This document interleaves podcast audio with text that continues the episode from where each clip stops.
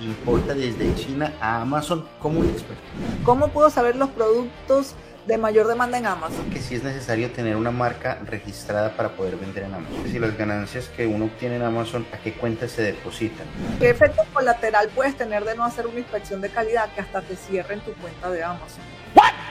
es desastre. Ni siquiera vas a perder clientes, vas a perder tu ventana de venta. Tengo miedo en este momento. Amazon cobra 15% de la venta del producto de ustedes. Pero realmente recomendamos a nosotros vender productos de 25 dólares hacia arriba. ¿Por qué? Necesito un código, un, un listado temporal bien rápido para que Amazon me dé el código que yo necesito.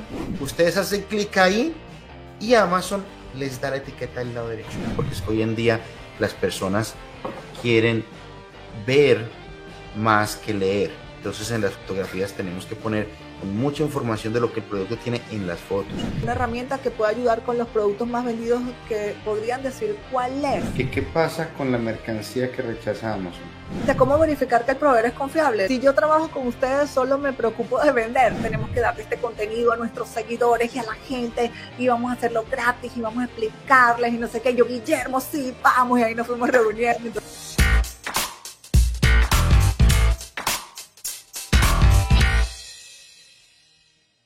Bueno, Giselle, estamos en vivo en este super taller del día de hoy. ¿Cómo estás tú? Muy bien, Guillermo. Bienvenidos a todas las personas que están entrando. De verdad, súper emocionada por el día de hoy porque todo lo que hemos preparado está demasiado bueno y sé que les va a ayudar muchísimo a todas las personas que, que entren acá y que vean el taller. Estoy muy también orgullosa de ti y de mí porque realmente lo que preparamos es muy valioso y este, es información que no está disponible para mucha gente y nosotros se las vamos a dar de primera mano. Uh. Bueno, mira, mientras la gente sigue eh, eh, saludando, también vamos a presentarnos porque siempre viene gente, gente nueva que entra por las ads que hacemos, hacemos publicidades y viene gente que no sabe quiénes somos y también Guillermo tiene su comunidad y sus seguidores, yo tengo los míos y a lo mejor una gente sabe quién es Guillermo y no sabe quién soy yo y viceversa. Entonces, bueno, me, les cuento, mi nombre es Giselle Bonet, yo vivo aquí en China, ya voy a cumplir nueve años dentro de un mes. Imagínate, nueve años de esta aventura que me vine para este país tan raro, pero tan interesante también. Yo vi una oportunidad de negocios increíble y dije, wow, de verdad China es la fábrica del mundo. Y ya yo era importadora, yo aprendí todo el proceso de importación y mucha gente empezó a pedirme ayuda y dije, bueno, que me voy para China y yo voy a ofrecer estos servicios allá y aquí estoy. Bueno, fue como todo emigrante, un proceso bastante difícil al inicio, porque siempre me gusta decir también lo malo. La gente no quiero que sepa que este, todos los emprendedores pasamos por momentos donde, bueno, hay que aprender con, con caídas, que son duros, que al inicio no tienes tantos clientes. La, todo. Y también lo digo porque hay mucha gente que después que cuento que me vine a vivir a China, después me mandan mensajes por Instagram y por YouTube y por todas partes y me dicen, Giselle, yo también me quiero ir a vivir a China, ¿cuánto cuesta el pasaje? ¿Cuánto cuesta el alquiler? Que voy a reservar un pasaje y me voy ya. Y yo ya va. Eso no es así tan fácil como que vengo y me instalo en China así. Pero bueno, miren, ya nueve años después tengo mi empresa bien establecida manejo las compras de miles de importadores en 15 países. Las redes sociales me ayudaron a llegar a miles de personas en tantas partes. Hasta yo, mis servicios están diseñados para atender a clientes de habla hispana, pero también hay tantos latinos en diferentes países, como no sé, en Inglaterra, que hablan solo inglés o en Australia, que también hay latinos que me, que me contratan para llevar sus compras desde estos países. Entonces, bueno, me dedico a buscar proveedores, a hacer compras, a hacer las inspecciones de calidad, a hacer los envíos, las, bueno, ya dije las inspecciones. Bueno, y además también soy mamá, este, tengo una hija de 15 años que es mi vida, siempre la nombro porque soy empresaria y soy madre. Y aquí está conmigo y es mi orgullo. Y bueno, estoy aquí a su orden para todo lo que necesiten en China. Todos más pueden ir a buscar mis redes sociales, es arroba Giselle Bonet, mi empresa arroba Pinchili China, y allá van a ver muchísima información de todo lo que hago. Entonces, bueno, ahora, Guillermo, te paso la palabra. Excelente. Mira, puedes escribir en los comentarios, Giselle, de una vez en, las redes sociales tuyas si quieres para las personas. Ah, sí, ya lo voy a poner por acá. Hay personas que vienen de, de la comunidad nuestra, hay personas que vienen de la comunidad tuya para que nos sigan en todas partes. Bueno, eh, pues estoy súper contento. En este momentico se ha ingresado un montón de gente. Ya vi personas de Colombia, vi compatriotas. Sí, qué bueno. me faltó ponerme la camisa colombiana hoy. Ah, sí. Bueno, mira, em, pues mi nombre es Guillermo Zuluaga para los que no me conocen. Yo llevo acá, soy de Colombia, llevo acá en los Estados Unidos ya más de 20 años, ya media vida aquí en los Estados Unidos. Comenzamos como cualquier persona que llega acá a este país, luchando y comenzando a trabajar desde lo más em, pequeño, ¿ves? Trabajando en, en, un Burger King, volteando hamburguesas como todo el mundo, barriendo en un restaurante. Eh, y pues la meta fue superarnos y hemos ido creciendo y creciendo, creciendo. Hemos hecho muchos negocios, muchas cosas. Eh, después de todos estos años, porque es que 20 años es media vida, como les digo, llevamos hoy en día 8 años eh, desarrollando negocios dentro de Amazon, vendiendo en Amazon. Hace 6 años fundamos la, la academia de Imperio Ecom, donde le enseñamos a las personas pues, todos estos temas relacionados con e-commerce, de ventas online, de importación. Aquí tenemos una formación espectacular con Giselle. Tenemos una formación también donde les podemos eh, enseñar a vender eh, en Amazon. Y hoy no les vamos a, ofrecer nada de esas cosas. Ustedes ni se preocupen porque hoy va a ser un taller súper. Eh, pero pues les quería contar un poco de eso porque es que estoy muy contento. Porque hace más o menos dos semanas nos contactó Amazon directamente, ¿ves?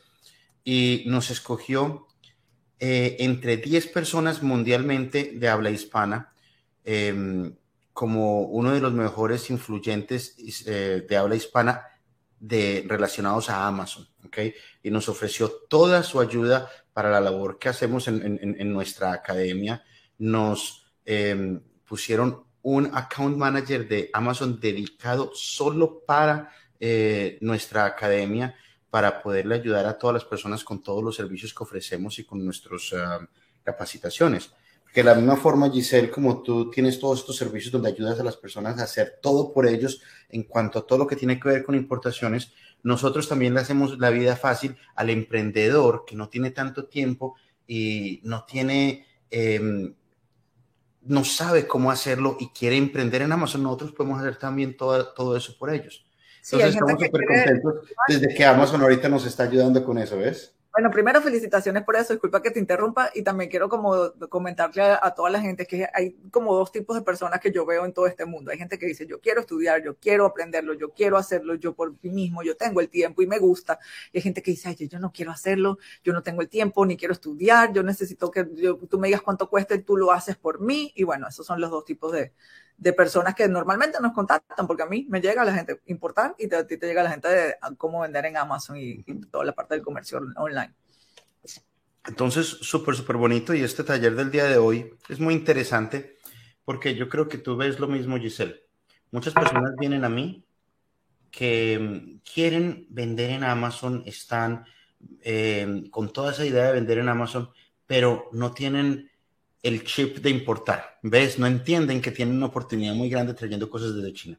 Hay otras personas que importan un montón de cosas desde China y no entienden que pueden vender online. Es verdad, tienes razón. Es muy interesante. Sí, sí. Entonces, hoy, vamos a hablar de todo eso. este taller, eh, para que quede aquí súper claro, el nombre de este taller es Importa desde China a Amazon como un experto. Así es. Así, es, como esperamos que salgas el día de hoy de este taller. Yo les aconsejo a ustedes que ustedes eh, cojan un, un cosito de estos y un lápiz porque ahorita van a tener muchísimas cosas que, que escribir, ¿cierto? Sí, así es. Entonces vamos a, a comenzar. Eh, yo, Giselle, voy a explicar esta primera partecita que me demora aquí 10 segunditos para que la gente entienda lo que vamos a hablar y vamos entonces a entrar en materia. ¿Ok? Eh, yo quiero que ustedes entiendan primero que todo que mm, hay un paso a paso. ¿Ok? Si ustedes entienden el paso a paso, les va a quedar muy fácil hacer cualquier cosa cuando, cuando saben el orden correcto y cuando saben lo que no hay que hacer y lo que hay que hacer, que es lo que vamos a explicar hoy. ¿Ok? Pero entonces es muy importante lo siguiente la importación tiene un paso a paso. La venta en Amazon tiene un paso a paso. Entonces ustedes tienen que entender que la venta en Amazon tiene un paso a paso, la importación tiene un paso a paso. La importación desde China a Amazon son estos pasos mezclados y por eso es que hay muchas personas que quieren importar desde China a Amazon y se confunden en el proceso porque no saben todo lo que hay que tener listo, que es lo que vamos a explicar hoy. ¿Cómo la ves? Es verdad. Sí, es cierto. Y, y, ahí como lo ven, lo ven en colores, es realmente como sucede y hay muchas personas que se equivocan y por eso se, se, desencadenan desastres de negocios porque no cumplen este proceso como debe hacerse. Porque ves cosas, o sea, dices, ah, sé cómo se vende en Amazon, sé cómo se importa y empiezas a hacer todo y te saltaste uno o dos procesos y después el resultado es errado. El resultado es que puedas vender en Amazon y que vendas bien. Entonces, bueno, ahora hoy te vamos a explicar todo eso detalladamente, cómo lo vas a hacer. Estoy muy emocionada. Oye, una cosa que sí nos faltó decir, Guillermo, es que al final vamos a estar respondiendo preguntas. ¿Verdad? Que al final vamos a estar respondiendo las preguntas, todas las personas que este, vayan anotando también sus preguntitas o tenganlas ahí, que vamos a, dar un tiempo para este, aclarar dudas de los que estén presentes. Chévere, chévere, chévere. Me parece excelente. Entonces, pues Giselle, ya que, ya que dejé claro esta parte de los pasos, porque es que si entendemos esto, va a tener mucho más sentido todo lo que vamos a hablar ahorita en un minuto. Entonces, te dejo a ti comenzar, Giselle, con todo esto y, comencemos con, lo primero de todo, que es que tenemos que encontrar un proveedor. Sí, el primer, el primer paso es, es de referente a la parte de China buscar el proveedor. Miren, sabemos que es muy fácil ahorita y muy rápido entrar al Alibaba y conseguir millones de proveedores de muchos productos, de millones de productos a su vez pero eh, ustedes tienen que saber cómo escoger cuál va a ser el ideal para ustedes. Uno de los, de los puntos más importantes que evalúo yo, por lo menos en mi empresa, es la experiencia y la antigüedad del proveedor. En la experiencia, nosotros preguntamos, y deberían hacerlo ustedes y confirmarlo, porque también los proveedores y, eh, y los chinos, de verdad, o sea, muchos son muy mentirosos, te van a decir, sí, no, yo tengo experiencia, yo he vendido aquí, yo he vendido allá, pero tienen que evaluar si ellos, por ejemplo, han vendido en su país, en su mercado, en su target, que después más, más adelante vamos a hablar del target, en su target de calidad, o sea, su nivel de calidad y cuánto tiempo tiene haciéndolo, porque este país es demasiado grande, ustedes saben, tiene más de eh, tiene ya 1400 millones de personas, hay más de 40 millones de fábricas registradas. O sea, esto es un número increíble y cantidad de por lo menos de proveedores en Alibaba son más de 150 millones de proveedores que se exponen en Alibaba. Entonces, tú puedes conseguir gente que se acaba de registrar hace seis meses y que este, son, que bueno, es muy bonito que tengan emprendimientos y, que bueno la gente que empieza y a veces, bueno, pueden ser, es posible que puedan ser para algunas personas buenos proveedores porque algunos que empiezan nuevos son, este, tienen buenos precios porque entran al mercado ofreciendo una, tienen una mejor oferta, pero la experiencia da la seguridad de que es una empresa que sabe manejar sus procesos de producción que sabe manejar sus procesos de exportación, que ya les ha pasado errores, que ya han pasado años haciendo lo mismo y les va a dar mucha más habilidad y agilidad para poder cumplir con lo que te están prometiendo, sea en calidad y en tiempos de entrega o en condiciones, cualquier condiciones de compra. La validación del proveedor, que es el segundo punto que les tengo acá, es, es mira, es imperativo ustedes tienen que hacerlo porque en lo que les digo, en China los proveedores parece que les enseñan, a los chinos les parece que les enseñan en primer grado a decir yo soy fábrica, yo soy bueno y yo tengo la mejor calidad. Y también hay un mito sobre la calidad en China. Hay muchas personas que yo veo que dicen, no, yo quiero calidad A y yo quiero calidad B o calidad C. Aquí no existe calidad A, B o C. Cada proveedor o cada fábrica tiene un estándar de calidad y los estándares de calidad se definen según los materiales y la durabilidad del producto. Entonces, este, tú no puedes confiar en la palabra de una persona que tú conseguiste eh, por Alibaba. No, si yo soy, un yo soy una fábrica, yo tengo este estándar de calidad, yo he trabajado de esta manera.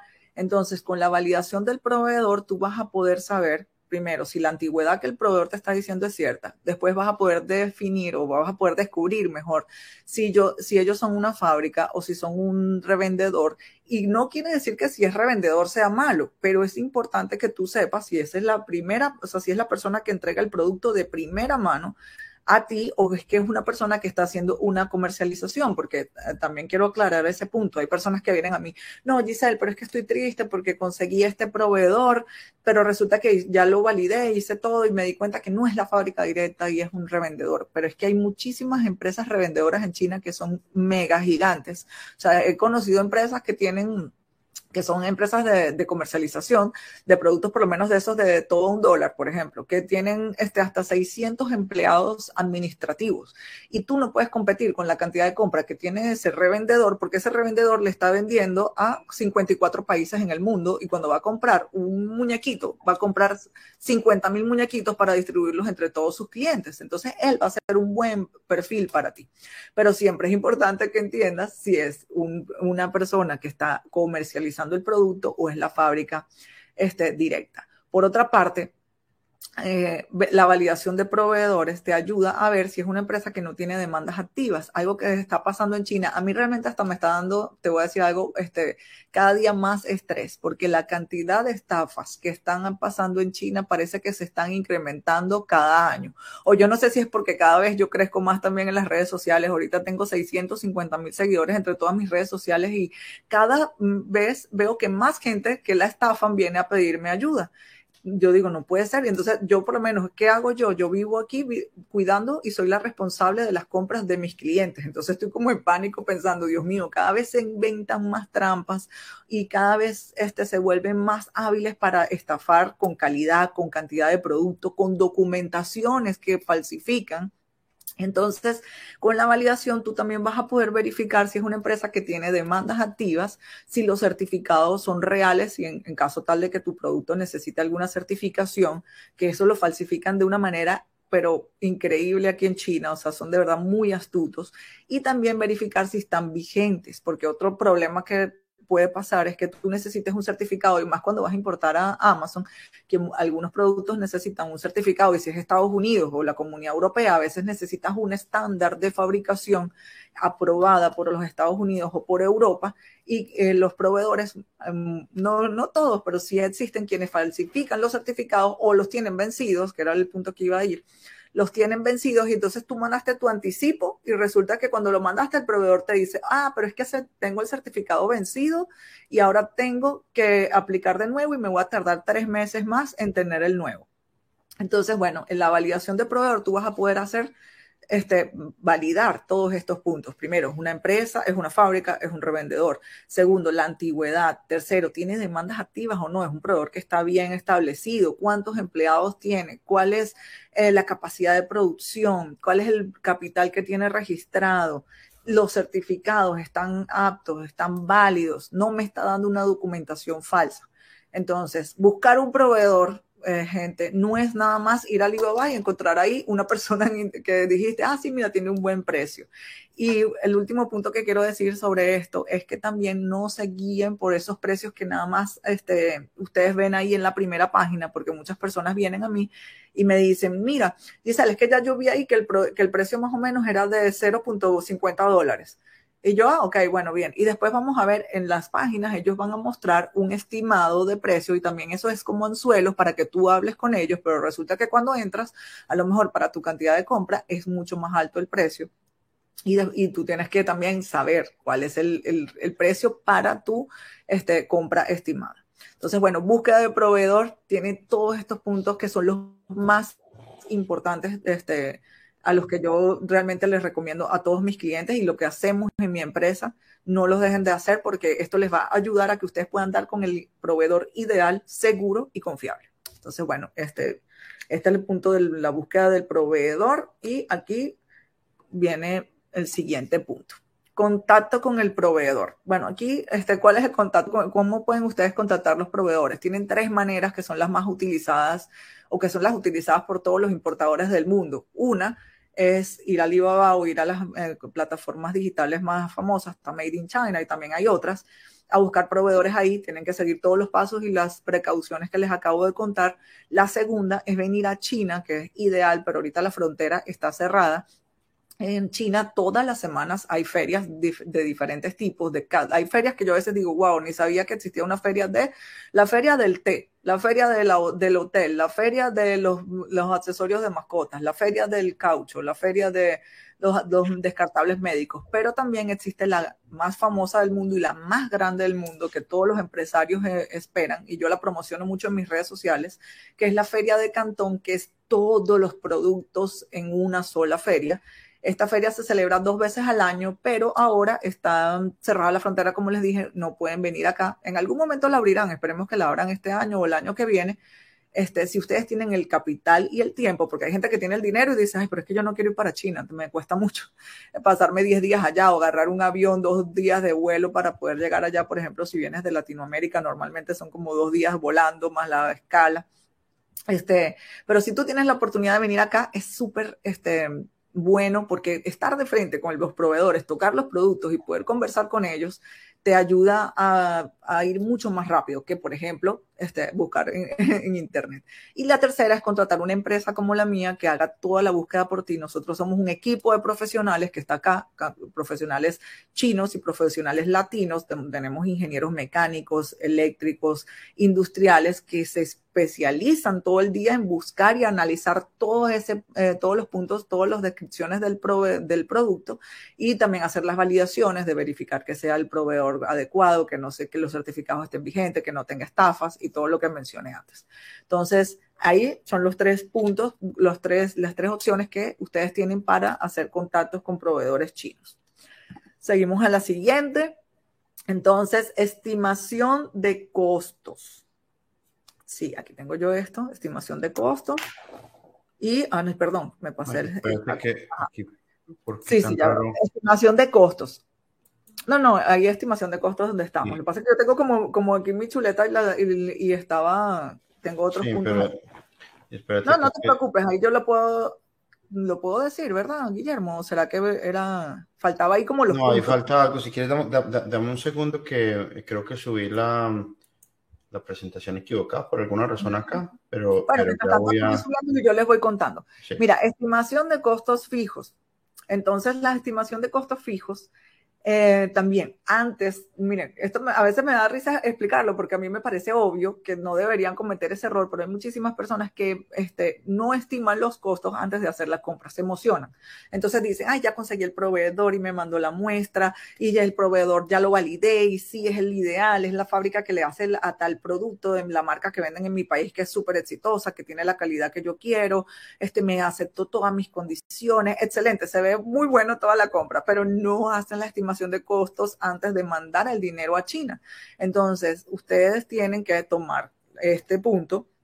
Primero, tener, cuando ya ustedes tengan el costo del producto, que ahorita lo van a ver en la presentación, primero es tener costo del producto. Luego tienen que pedir el costo del seguro y el flete. El flete es el costo del transporte del producto hasta su país. El, este costo de seguro y flete lo pueden cotizar con mi empresa, no tiene costo. Ustedes nada más nos mandan, mire, esta es mi cotización que me dio mi proveedor y esta es mi compra y yo voy a mandarlo a este país. Y nosotros tenemos ya hasta los agentes de aduanas en 15 países, como tengo clientes en 15 países, cada día voy creciendo más. Creo que ya subimos a 17. De hecho, hace como una semana me metí en, el, en la lista de, de países donde tenemos agentes de aduana y son 17. Entonces, ustedes nos dicen, mira, voy para, este es mi producto, yo voy a enviar a, este país, entonces yo necesito saber cuánto me cuesta esto puesto en mi dirección y el seguro, claro, también. Luego eh, viene costos de transporte interno, quiere decir que cuando ustedes sus productos llegan, vamos a poner si lo mandan aéreo, llega a un aeropuerto o si lo mandan marítimo, va a llegar a un puerto, ustedes tienen que estimar el costo desde el puerto hasta su dirección. Hay personas perdón, yo tengo clientes que viven en, locaciones que a veces están hasta dos días de, carretera eh, en camión para poder llevar los productos y son costos importantes que ustedes tienen que tomar en cuenta. No pueden nada más decir, ah, no, mira, me, costó el flete y el, y el, costo de importación, este tanto. No, también hay que evaluar después de que salga de la aduana cuánto va a costar transportarlo hasta la dirección de tu negocio o tu casa. Eh, o hasta las bodegas de Amazon también, porque ahora estamos hablando, de hecho es verdad, ahora estamos, estamos hablando de que van a ir a las bodegas de Amazon, entonces bueno, va a entrar a Estados Unidos, ¿por qué puerto va a entrar? ¿A qué almacén de Amazon va a ir? Eso también es un punto que vamos a hablar más detalladamente, que Guillermo lo va a explicar luego, que cómo se escogen cuáles son los almacenes de Amazon en donde ustedes van a, a enviar los productos. Ok, entonces esta es la parte que estoy hablando. Y también tienen, y el, el cuarto punto es, es sumar los costos de impuestos de importación y aduana. Eh, alerta, Punto importante, pónganlo ahí con resaltador en su, en su libreta. Ustedes no pueden hacer la compra ni pueden mandar ningún dinero a China de la compra de los productos sin haber tenido todos estos costos ya estipulados. Los costos de impuestos de importación y aduana los tiene que dar un agente de aduana, que es el ente que estudió y además se certificó en cada país para manejar los aranceles, eh, los costos de los aranceles, los costos de impuestos y todo lo que va a requerir además tu producto para entrar al país, porque no es nada más los costos de importación, también puede ser que tengas que sacar un certificado o un permiso especial para importar ese producto no se preocupen la gente, por ejemplo, que no tiene mucha experiencia, que suena un poquito como complicado, muy técnico, pero para eso existen profesionales. Eso es como cuando nos enfermamos y entonces nos dicen, mira, esto es una operación así, esto es una cosa así, pero el médico sabe lo que va a hacer. Nosotros somos como el médico. Yo sé lo que voy a hacer en la aduana de China, cómo voy a hacer la exportación, cómo voy a hacer el transporte internacional, cómo voy a hacer la documentación y el agente de aduana sabe cómo va a ser la entrada de los productos, cómo va a ser los pagos y cómo va a ser los cálculos de esos gastos que ustedes van a tener. Entonces, bueno, por aquí seguimos con el próximo punto que es estimación de costos variables. Existen los costos fijos y también hay costos variables que tienen que considerar dependiendo de cada compra. Yo siempre digo que cada importador es un, es como un mundo. Yo quisiera a veces que los importadores se repitieran porque mi trabajo sería un poquito fácil, pero no, no funciona así. Yo creo que nunca he tenido un cliente que sea igual a otro, porque cada cliente, aunque importen lo mismo, vamos a poner que importan bombillos, es que un cliente va a comprar una cantidad de bombillos, otro va a comprar otro, uno tiene una marca, otro tiene un empaque. Entonces, cada quien tiene que evaluar cuáles van a ser sus costos variables y los que normalmente se repiten, pueden haber otros, pero les digo estos que son los que son más comunes, es el costo de inspección de calidad. Esto es para que ustedes garanticen que los productos están en buen estado.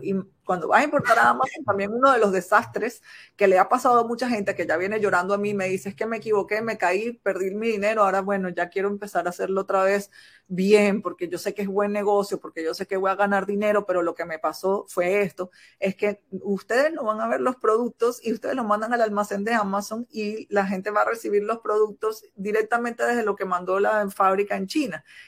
Si el producto tiene un defecto, mal acabado, este, o está roto, o tiene algún problema, te van a bombardear tu, tu tienda de Amazon o tus comentarios y te van a decir que es una porquería, que es malo y eso te va a dañar totalmente tu nombre y tu marca y no puedes dejar eso en manos de la, eh, o sea, en manos de, de, la suerte o al azar. Tú tienes que verificar con una tercera persona que los productos estén en buena calidad y que estén hechos con, la, con la, el acabado que tú, si ese, ese sonido, con el acabado que tú le estabas pidiendo. El otro costo estimado variable, que este, no es algo eh, obligatorio, pero es algo que deberías este, tomar en cuenta, que puedes contratar un agente de compras como nosotros. Muchísima gente dice, mira, yo no tengo el tiempo de hablar todo el tiempo con el chino, aparte voy a comprar a cinco fábricas y yo quiero hacer un solo pago y ustedes distribuyen el dinero en las fábricas. El agente de compras también hace la inspección de calidad, entonces quiero que se encargue la inspección de calidad. Esto también es otro costo variable costo de consolidación. La consolidación es cuando estás comprando de muchas fábricas y entonces tú vas a, este, tú vas a, a, a, poner todas las mercancías en un solo almacén para que tú las puedas exportar y ahorrar en costos, porque si tú exportas cada mercancía por separado, te va a salir muchísimo más caro, por, además que no vas a poder aprovechar el costo del flete más barato, porque mientras más grande es más económico la tarifa. Es que además cuando va a entrar al país también hay costos de aranceles por cantidad de cargas y si todas entran juntas pagas uno, en vez de, por ejemplo, si vas a mandar cinco, no vas a pagar cinco veces el, ese costo. Y los gastos FOB, los ¿Qué significa gastos FOB? FOB es un Incoterm, es un término de comercio internacional que establece que la fábrica va a tener los, la responsabilidad del costo de la mercancía puesto en el puerto. FOB significa free on board, lo que en español es libre a bordo en puerto. Entonces, si tú estás comprando con el, con el término FOB, tú no tienes que preocuparte por estos gastos oh, perdón, que tengo, está sonando un teléfono acá. Tú no tienes que preocuparte por estos gastos. Pero si tú estás comprando con los gastos, con el precio XW, que mucha gente cuando compra de muchos proveedores les pasa esto, ustedes van a tener que estimar los gastos FOB, que también eso no se preocupen, ustedes van a decir, pero ¿cómo voy a calcular yo esos gastos FOB, que son el gasto del producto, del movimiento del producto desde la fábrica hasta el puerto y los aranceles de salida e impuestos que tiene que pagar todos los productos para poder salir de un país? Entonces, este, ahí ustedes también se apoyan en un agente de carga como nosotros, un agente de compra, dice, miren, yo estoy comprando todo esto en términos EXW y necesito que me digan cuántos son los gastos FOB tomen esto en gastos variables porque hay también he visto muchos casos de personas que entonces cotizan y dicen, mira, el precio es buenísimo, me cuesta el producto eh, un dólar. Y el costo del envío me, costó un dólar también. Y resulta que el costo del producto era XW y se les olvidó sumar los gastos FOB y después se dan cuenta que el costo del producto era más alto. Entonces, bueno, por ahí esos son los gastos variables de exportación, ¿ok? Y, de la importación. Entonces, bueno, también está, esto es muy importante. Recuerda que nosotros lo podemos hacer todo por ti. Este, eh, quiero que lo tengan muy presente porque las personas eh, muchas veces yo veo que se bloquean, les da miedo y dicen, pero bueno, yo escucho todos esos términos, incluso yo todavía hoy, yo voy a hacer, no sé, por lo menos mis pagos de mis impuestos en Hong Kong o aquí en China de mi empresa y los contadores se sientan enfrente de mí y me explican y yo quedo como, cuadriculada. Yo, Dios mío, pero claro, ellos lo hacen todos los días y para ellos es muy fácil porque se saben las leyes de para adelante y para atrás. Este, y por eso les pago también para que hagan todo esto por mí. Entonces, ustedes, es muy bueno que se nutran, que tengan toda esta información, pero nosotros también podemos hacer todos estos cálculos y decirles toda la parte legal que ustedes necesitan. Y recuérdenlo, que después de, bueno, de este, de este taller, ustedes nos contactan y nosotros este, podemos apoyarlos. Entonces, bueno, Guillermo, yo creo que te paso la palabra a ti para que sigas tú con, el paso que viene, que ahora viene el paso de yo, yo, quiero, yo quiero mencionar algo aquí, eh, Giselle. Miren, como les contamos al principio, tanto Giselle como yo eh, podemos hacer todas estas cosas por ustedes. Toda la parte eh, de importación, eh, pues es lo que Giselle lleva ya años de años, como les contó a ustedes eh, ayudándole, es la mano amiga de todos nosotros en China, ¿ves? Y nosotros acá, Amazon hasta nos está avalando para que le hagamos las cosas a las personas por ellos, ¿ves? Entonces, yo les voy a dejar ahorita acá, eh, si a ustedes les interesa que nosotros hagamos las cosas por ustedes, les voy a dejar acá un formulario que ustedes pueden llenar para que nosotros los contactemos y hagamos una entrevista y nos expliquen bien lo que ustedes necesitan y lo que eh, y nosotros les podemos explicar bien cómo podemos hacer todas estas cosas por ustedes para poderlos ayudar, ¿ok? Entonces, eh, les voy a dejar eso por ahí, les apareció en alguna parte de la pantalla. Si les interesa, eh, ahí está la oportunidad para que nos contacten. Bueno, voy entonces a seguir, Giselle. muy interesante, estamos hablando de que estamos buscando un, proveedor. cuando buscamos el proveedor, nos comunicamos con él, entendemos un poco los precios que nos están dando y como dices tú, hay una parte muy importante que es esta parte de, de, los costos, de la estimación de los costos. Y tú le diste en el clavo algo que yo espero que la gente haya anotado con resaltador, como tú dijiste, que si no estiman todos los costos, después cuando ya estén montados en el barco, les van a salir las cosas muy caras y no van a tener un producto rentable por culpa de ustedes. Es cierto. Entonces, falta otra variable más en los costos, porque si vamos a vender en Amazon, necesitamos saber más o menos cuánto es que Amazon nos va a cobrar. ¿Ok? Em, yo les hice acá esta, em, esta tabla para que ustedes tengan una idea y les voy a explicar. Amazon cobra 15% de la venta del producto de ustedes. ¿Ok? Eh, si ustedes venden un producto que cuesta 100 dólares, que lo venden a 100 dólares, Amazon les cobra 15. ¿Ok?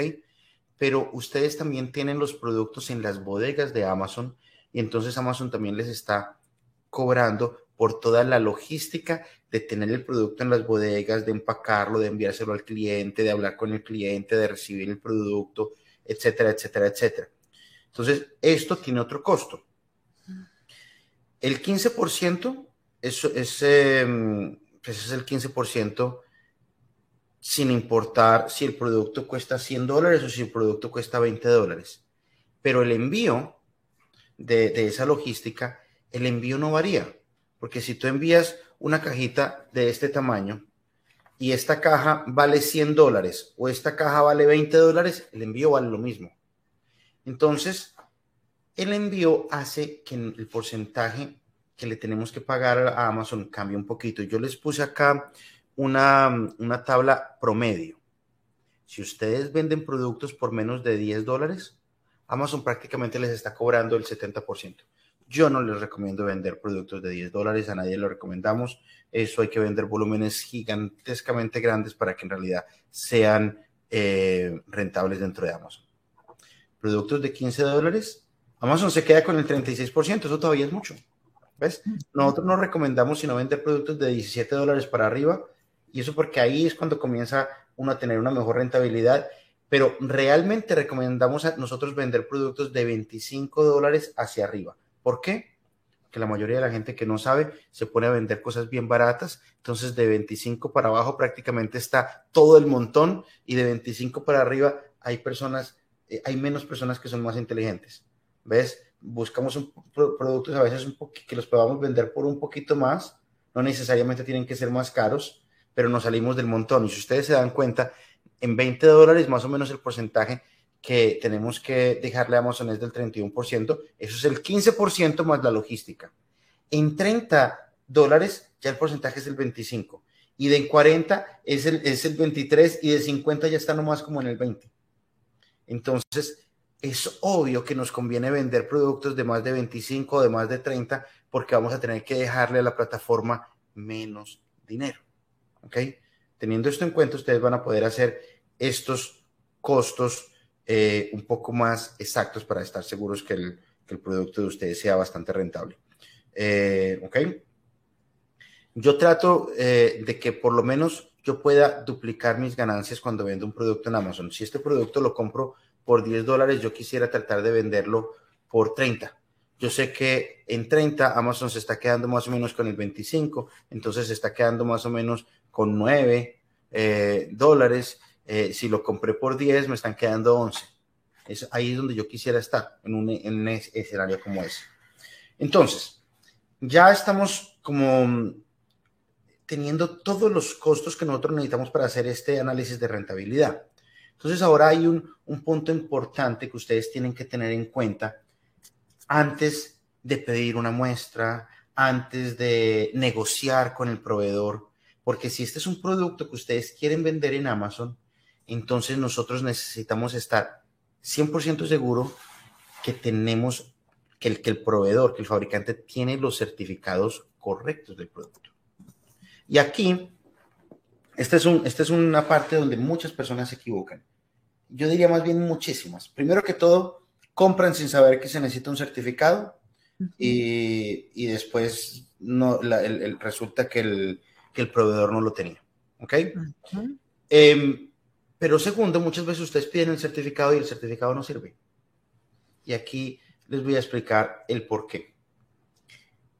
Ya les voy a explicar un poquito estos certificados, pero ¿por qué a veces el certificado que el fabricante tiene no sirve?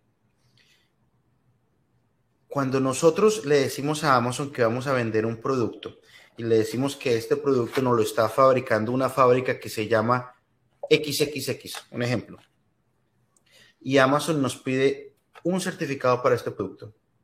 Nosotros le damos el certificado y el certificado tiene que ser un certificado donde esté el nombre de la, de la fábrica XXX. Ese laboratorio tuvo que haber certificado el producto de la fábrica XXX. Muchas veces nosotros le compramos a un intermediario y entonces el intermediario nos dice, sí, don Guillermo, yo tengo el certificado, no se preocupe. Después cuando nos manda el, certificado, resulta que el certificado es de la fábrica ZZZ, eh, porque el XXX es el intermediario. Y entonces la factura que yo tengo de compra no, no coincide con la información del certificado.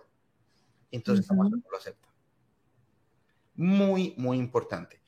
Eh, nos piden muchos certificados, entre estos pues, productos que sean comestibles o que se pongan en, en la piel van a, eh, van a tener, van a necesitar certificados de la FDA, ahí están todos los ISOs, todos, etcétera. Voy a, voy a generalizar un poco. Eh, un, un, certificado muy común, especialmente de, de, unos años para acá, Amazon tuvo unas demandas muy grandes, es lo que se llama el CPC, que es el Children Protection Certificate, que es un certificado para eh, mostrar que el producto es em, seguro para el uso para niños. ¿Ok? Les hago un ejemplo. Este, este producto fue uno de esos casos. Este, estos jueguitos de imán de bolitas. Resulta que una persona, un niño, se tragó un, una bolita de estas y lo tuvieron que operar para sacarle la bolita. Eh, los papás demandaron a Amazon, pusieron la operación y todas las cosas en todas las cadenas de televisión, en, todo, en todos los noticieros y en todas partes. Y después de ese tipo de, demandas y otras demandas para niños, resulta que la mayoría de, productos para niños menores necesitan este tipo de certificado. Los SSS son certificados, son el SDS, perdón, y el MSDS es lo que llamamos nosotros en español las fichas técnicas de los productos. Pero eso las tienen que también hacer a través de un, laboratorio. Eh, es donde dicen que el plástico de esta botella eh, está hecho con cierto material y etcétera. ¿Ves? Entonces recuerden, esos eh, certificados tienen que estar a nombre de la compañía que nos está facturando, a la que le estamos comprando. Y lo más importante, todos los laboratorios que emiten estos certificados tienen que estar aprobados por la CPSC, que es el Consumer Product Safety Commission. Sí. Que también los van y sacan certificados en unos laboratorios muy hechizos que no sirven de nada.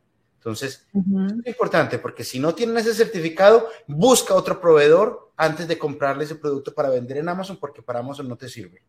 Entonces, ni pierdas el tiempo negociando. Así que, Giselle, eh, por mi parte estoy acá. Digamos que ya las personas tienen el ya saben. Y yo voy a hablar un poquito. Ajá, perdón. Oye, ¿sabes qué me, qué me faltó acá? Giselle, sí. Y ya, te, ya sé que quieres decir algo acá no todos los productos necesitan certificación. En realidad, ah, los productos que necesitan certificados, diría yo que son el, el 20% de los productos. El otro 80% no necesita. ¿Ok? Así es.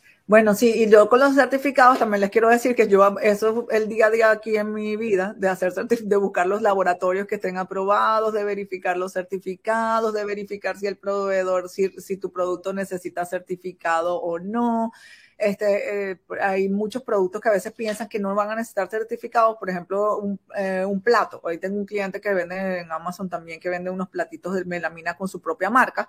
Y bueno, la comida va a tocar el plato del niño, porque son platos de niños y necesitan, estar, uh, necesitan unas pruebas de laboratorio específicas para ver que la pintura del plato no contenga plomo y el niñito no se vaya a intoxicar de plomo. Entonces, ahí este, tienen, tienen que asegurar que los certificados, como dijo Guillermo, este, si se necesitan, que estén, que estén vigentes y que estén, aparte, que tengan las pruebas de laboratorio por el laboratorio aprobado, porque eso es otra cosa que también una trampa que pasa aquí en China, que te mandan unas pruebas de laboratorio y no sirven. Es que mira, de verdad a veces me da rabia. Ahí tengo un, caso la semana pasada de un chico de Colombia que quería mandar era otra cosa y a, Colombia, unos vapes, estos cigarros electrónicos que están súper de moda.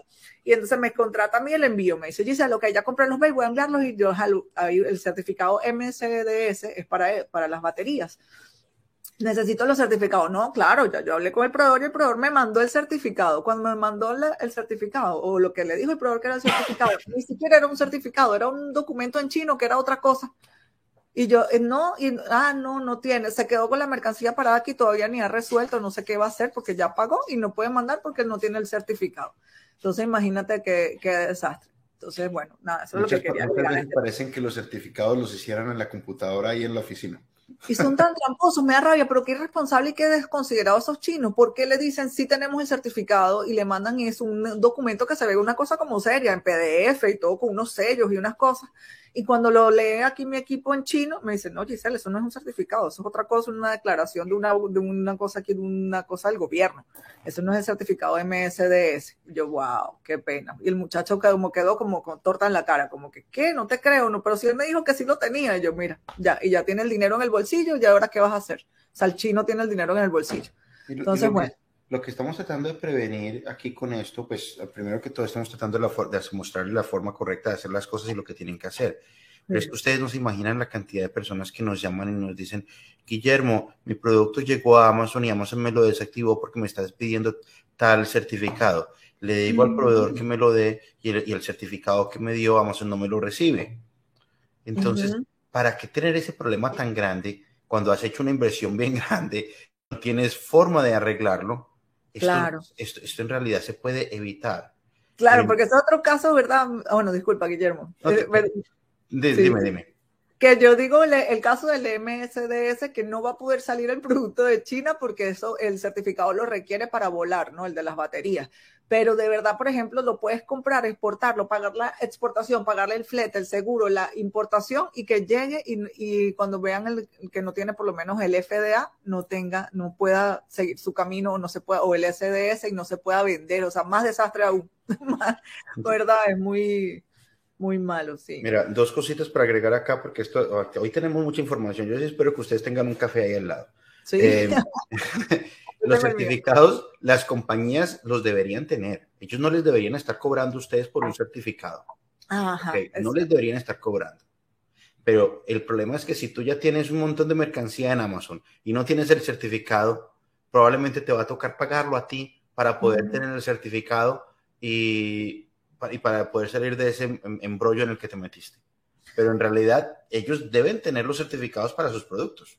¿Ok? Sí. Y la última pregunta aquí que yo creo que, que no contesté en esto es cómo saber si el producto necesita certificado. En realidad, en, dentro de Amazon, si tú vas al, al- al- al- al- al- al producto, a la parte donde están las categorías, a la parte donde se, uno mira si las categorías necesitan algún tipo de requisitos, eh, ahí Amazon le dice a uno, ¿ves? De lo contrario, pues puedes llamar a alguna persona que tenga un poco de experiencia como nosotros y te podemos investigar o te- si no hemos trabajado con ese producto o, o te podemos decir en nuestra experiencia eh, qué es lo que se necesita. Pero sí. Sí. es mejor estar preparado en esta parte. Ah, y otro punto muy importante que de verdad este, tienen que tomar en cuenta, que ustedes tienen que saber cuáles son los certificados que van a necesitar antes de hacer la búsqueda de proveedores, porque otro error que comete la gente es que hace una búsqueda y se gasta 15, 20 días, un mes hasta comprar las muestras y todo, y resulta que después va a revisar que si necesita un certificado, ah, sí, necesito un certificado y el proveedor que ya había encontrado, que hablé, que negocié precio, que compré la muestra, que no tiene certificado. Entonces, antes, ustedes primero definen producto y después dicen, ah, bueno, voy a necesitar algún certificado. Ah, sí, mira, necesito FDA, necesito MSDS, necesito CPC o UPC. Estos son cuatro certificados, hay muchos más. para Hay muchos sepan. más, pero es que estos son los más comunes. Esos cosas son más los más comunes. comunes. El de la FDA, en realidad la FDA tiene un montón de certificados diferentes. Yo, yo quise como Sí.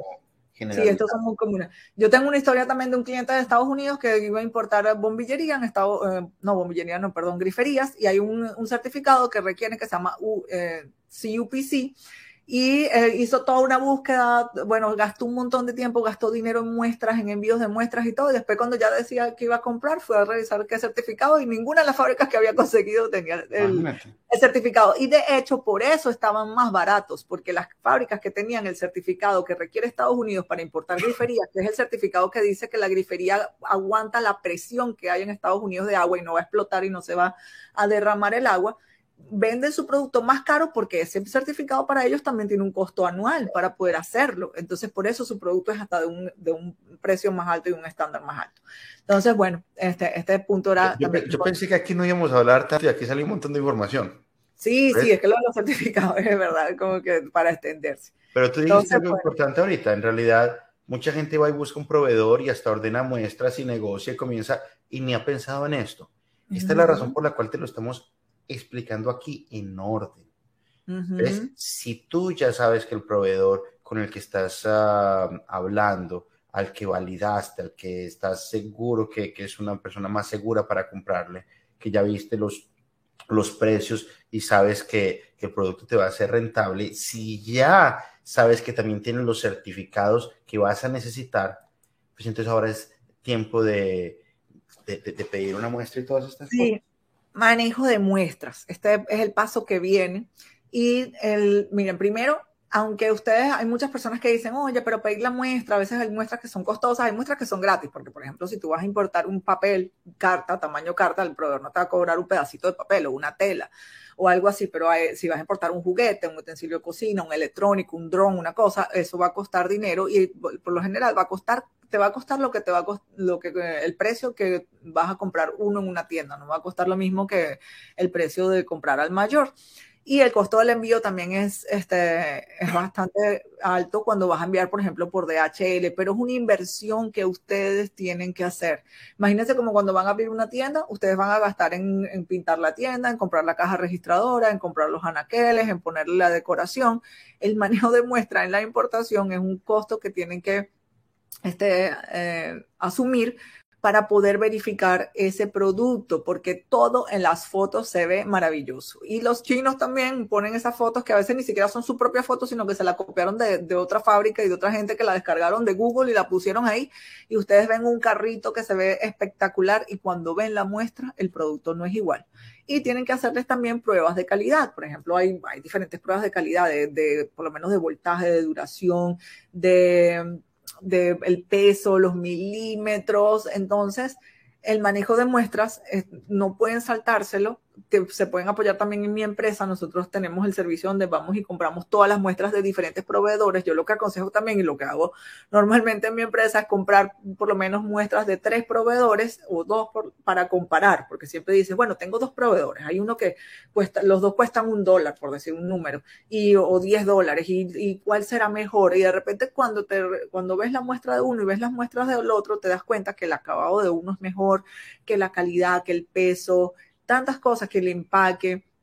Entonces, este, bueno, esto, este paso mucha gente se lo salta y ha confiado en las fotos o en la descripción de la factura y ahí también es otro punto donde la gente fracasa porque después este, se dan cuenta que el producto que vieron en papel o que vieron en foto no es el mismo que está llegando a los almacenes de Amazon o a las manos de los clientes y este, bueno, tienen ese error. Ese, este punto realmente, bueno, lo que más, lo más que hay que explicar es las muestras a veces tienen costos, a veces no. Este, las deben enviar por DHL, eh, parece obvio, pero mejor lo explico porque hay gente que me ha dicho, bueno, pero entonces para manejar la muestra, después voy a esperar 45 días o 40 días el envío marítimo. No, el, la muestra tienen que enviarla por DHL o por FedEx para que les llegue rápido, porque ustedes no pueden delatar su proceso de negocio este, por 45 días enviando las marítimas. Aparte, eso son cositas pequeñas que, que normalmente se eh, no se pueden enviar a, este, por vía marítima. Y este, pueden apoyarse también en mi empresa, donde ustedes le pueden, pueden mandar todas las muestras a mi oficina y hay un costo que podrían ahorrar. Hay personas que les gusta y me dicen, bueno, Giselle, mira, hay, hay, productos que son muy grandes, por lo menos un carrito eléctrico que la gente compra, o no sé, unas botellas de agua de 5 litros que son de hacer ejercicio fitness, que tienen su logo y su marca. Me dicen, mira, Giselle, yo la verdad, yo la mando a tu oficina y ustedes le toman fotos, videos, le dan vuelta, le, le hacen cosas y me lo mandas y yo me quiero ahorrar el DHL. También ahí se pueden ahorrar esos gastos. Eh, otra cosa es que cuando les llegue la muestra, ustedes pueden en ese momento empezar a negociar con los proveedores sobre su costo, ¿ok? Ahí cuando ustedes tengan la muestra le dicen, bueno, mira, me gustó esto, pero lo quiero más grande, lo quiero más chiquito, pueden mejorar el producto, pueden cambiarlo para hacerlo único, para diferenciarse de las otras competencias que vayan a tener. Entonces, bueno, por ahora ese es mi, punto de la... ¿Sabes, un consejito que, que, yo agregaría acá? Uh -huh. ¿Cuál? Cuando una persona eh, pide una muestra, ves, si digamos uno pide una muestra de, de, de esto, el envío de, de una muestra eh, de, de, un sobre de esto prácticamente es lo mismo si enviara dos, tres, cuatro, cinco cositas pequeñas. Muchas veces ustedes, si les interesa el otro, algún otro producto que tenga el proveedor, si van a pedir una muestra de una vez, díganles que le envíen dos o tres cositas que de pronto les interese a ustedes ver, porque en realidad a ellos el producto no les cuesta nada si es un producto barato, si es un producto caro, sí se los van a cobrar. Claro. En realidad lo que están ustedes pagando es el envío. Sí, sí, sí, es ¿Eh? verdad. Qué bueno que dijiste eso y también me faltó decir que por eso también mi, mi empresa y tantas personas utilizan el manejo de, de, muestras con mi empresa, porque como ahorran dinero, tienen un montón de proveedores o muchas muestras diferentes y las mandan a mi oficina, yo las meto todas en una caja y es prácticamente el mismo precio mandar todo esto en una caja a que cada fábrica te vaya a mandar su muestra por su parte. Ok, o sea, un sobre, mandarlo de, de, por lo menos de China a Estados Unidos, cuesta unos 50 dólares. Y si, vas, si metes 20 papeles en el mismo eh, sobre, va a costar los mismos 50 dólares. Entonces, y es lo mismo con un cepillo de dientes, con un utensilio de cocina, con un juguete, con una camisita, ¿entiendes? Si unas todo, te va a costar casi lo mismo. Y ahorras mucho dinero ahí. Y además mi empresa también está en Estados Unidos registrada. Si tú estás en Estados Unidos, puedes pagar en Estados Unidos directamente ahí, no pagas la transferencia internacional. Yo recibo pagos con tarjetas de crédito, con Cele, con PayPal, entre otras cosas. Entonces, bueno, ese es el paso del manejo de las muestras. Seguimos por acá. Ah, y otro último consejo, ¿verdad? Que mientras hablaba Guillermo también dije, es importante. Eh, eh, esto va también dentro de la negociación, pero es del manejo de la muestra. Cuando ustedes vayan a pedir la muestra al proveedor, díganle al proveedor que ustedes quieren que ese costo de esa muestra después se lo descuente de la compra.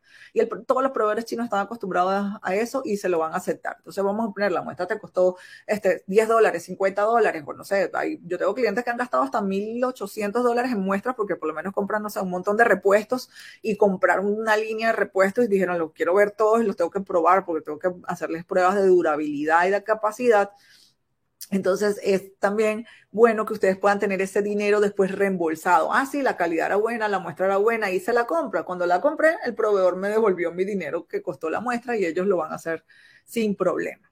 Sea cual sea el monto, 50 dólares o los 1.800 dólares, el proveedor sabe que es un costo operativo de ellos para poder ganarse su cliente. Entonces seguimos con el siguiente paso. Ok, negociación. Este punto es súper importante. Este, en China, la negociación es parte de la cultura. Los chinos están esperando que ustedes les pidan descuento, primero el precio, negociación de precio. El primer precio que los proveedores chinos dan no es el precio final.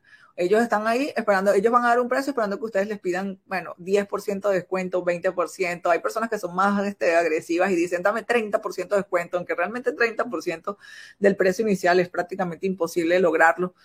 Pero bueno, hay quienes, hay quienes aplican esa estrategia para entre un dame, dame y toma, dame y toma, dame y toma, llegar a ese punto final del el mejor precio después de la negociación del, del descuento negociación de las cantidades de compra. También esto es negociable. Este, no se pueden frustrar en que no, es que el proveedor me dijo que mínimo de compra eran mil. Miren, yo he tenido este, experiencias donde hay proveedores que dicen, mira, mínimo un contenedor y después de negociar nos vende el, un cuarto del contenedor. Ah, bueno, está bien, no, no sé qué. Entonces, también negocian las cantidades en caso de que no se adapten a su primer plan, porque hay gente que dice, ah, no, mira, él me ofreció que el mínimo era un contenedor y es lo que yo quiero comprar, no hace falta negociar las cantidades.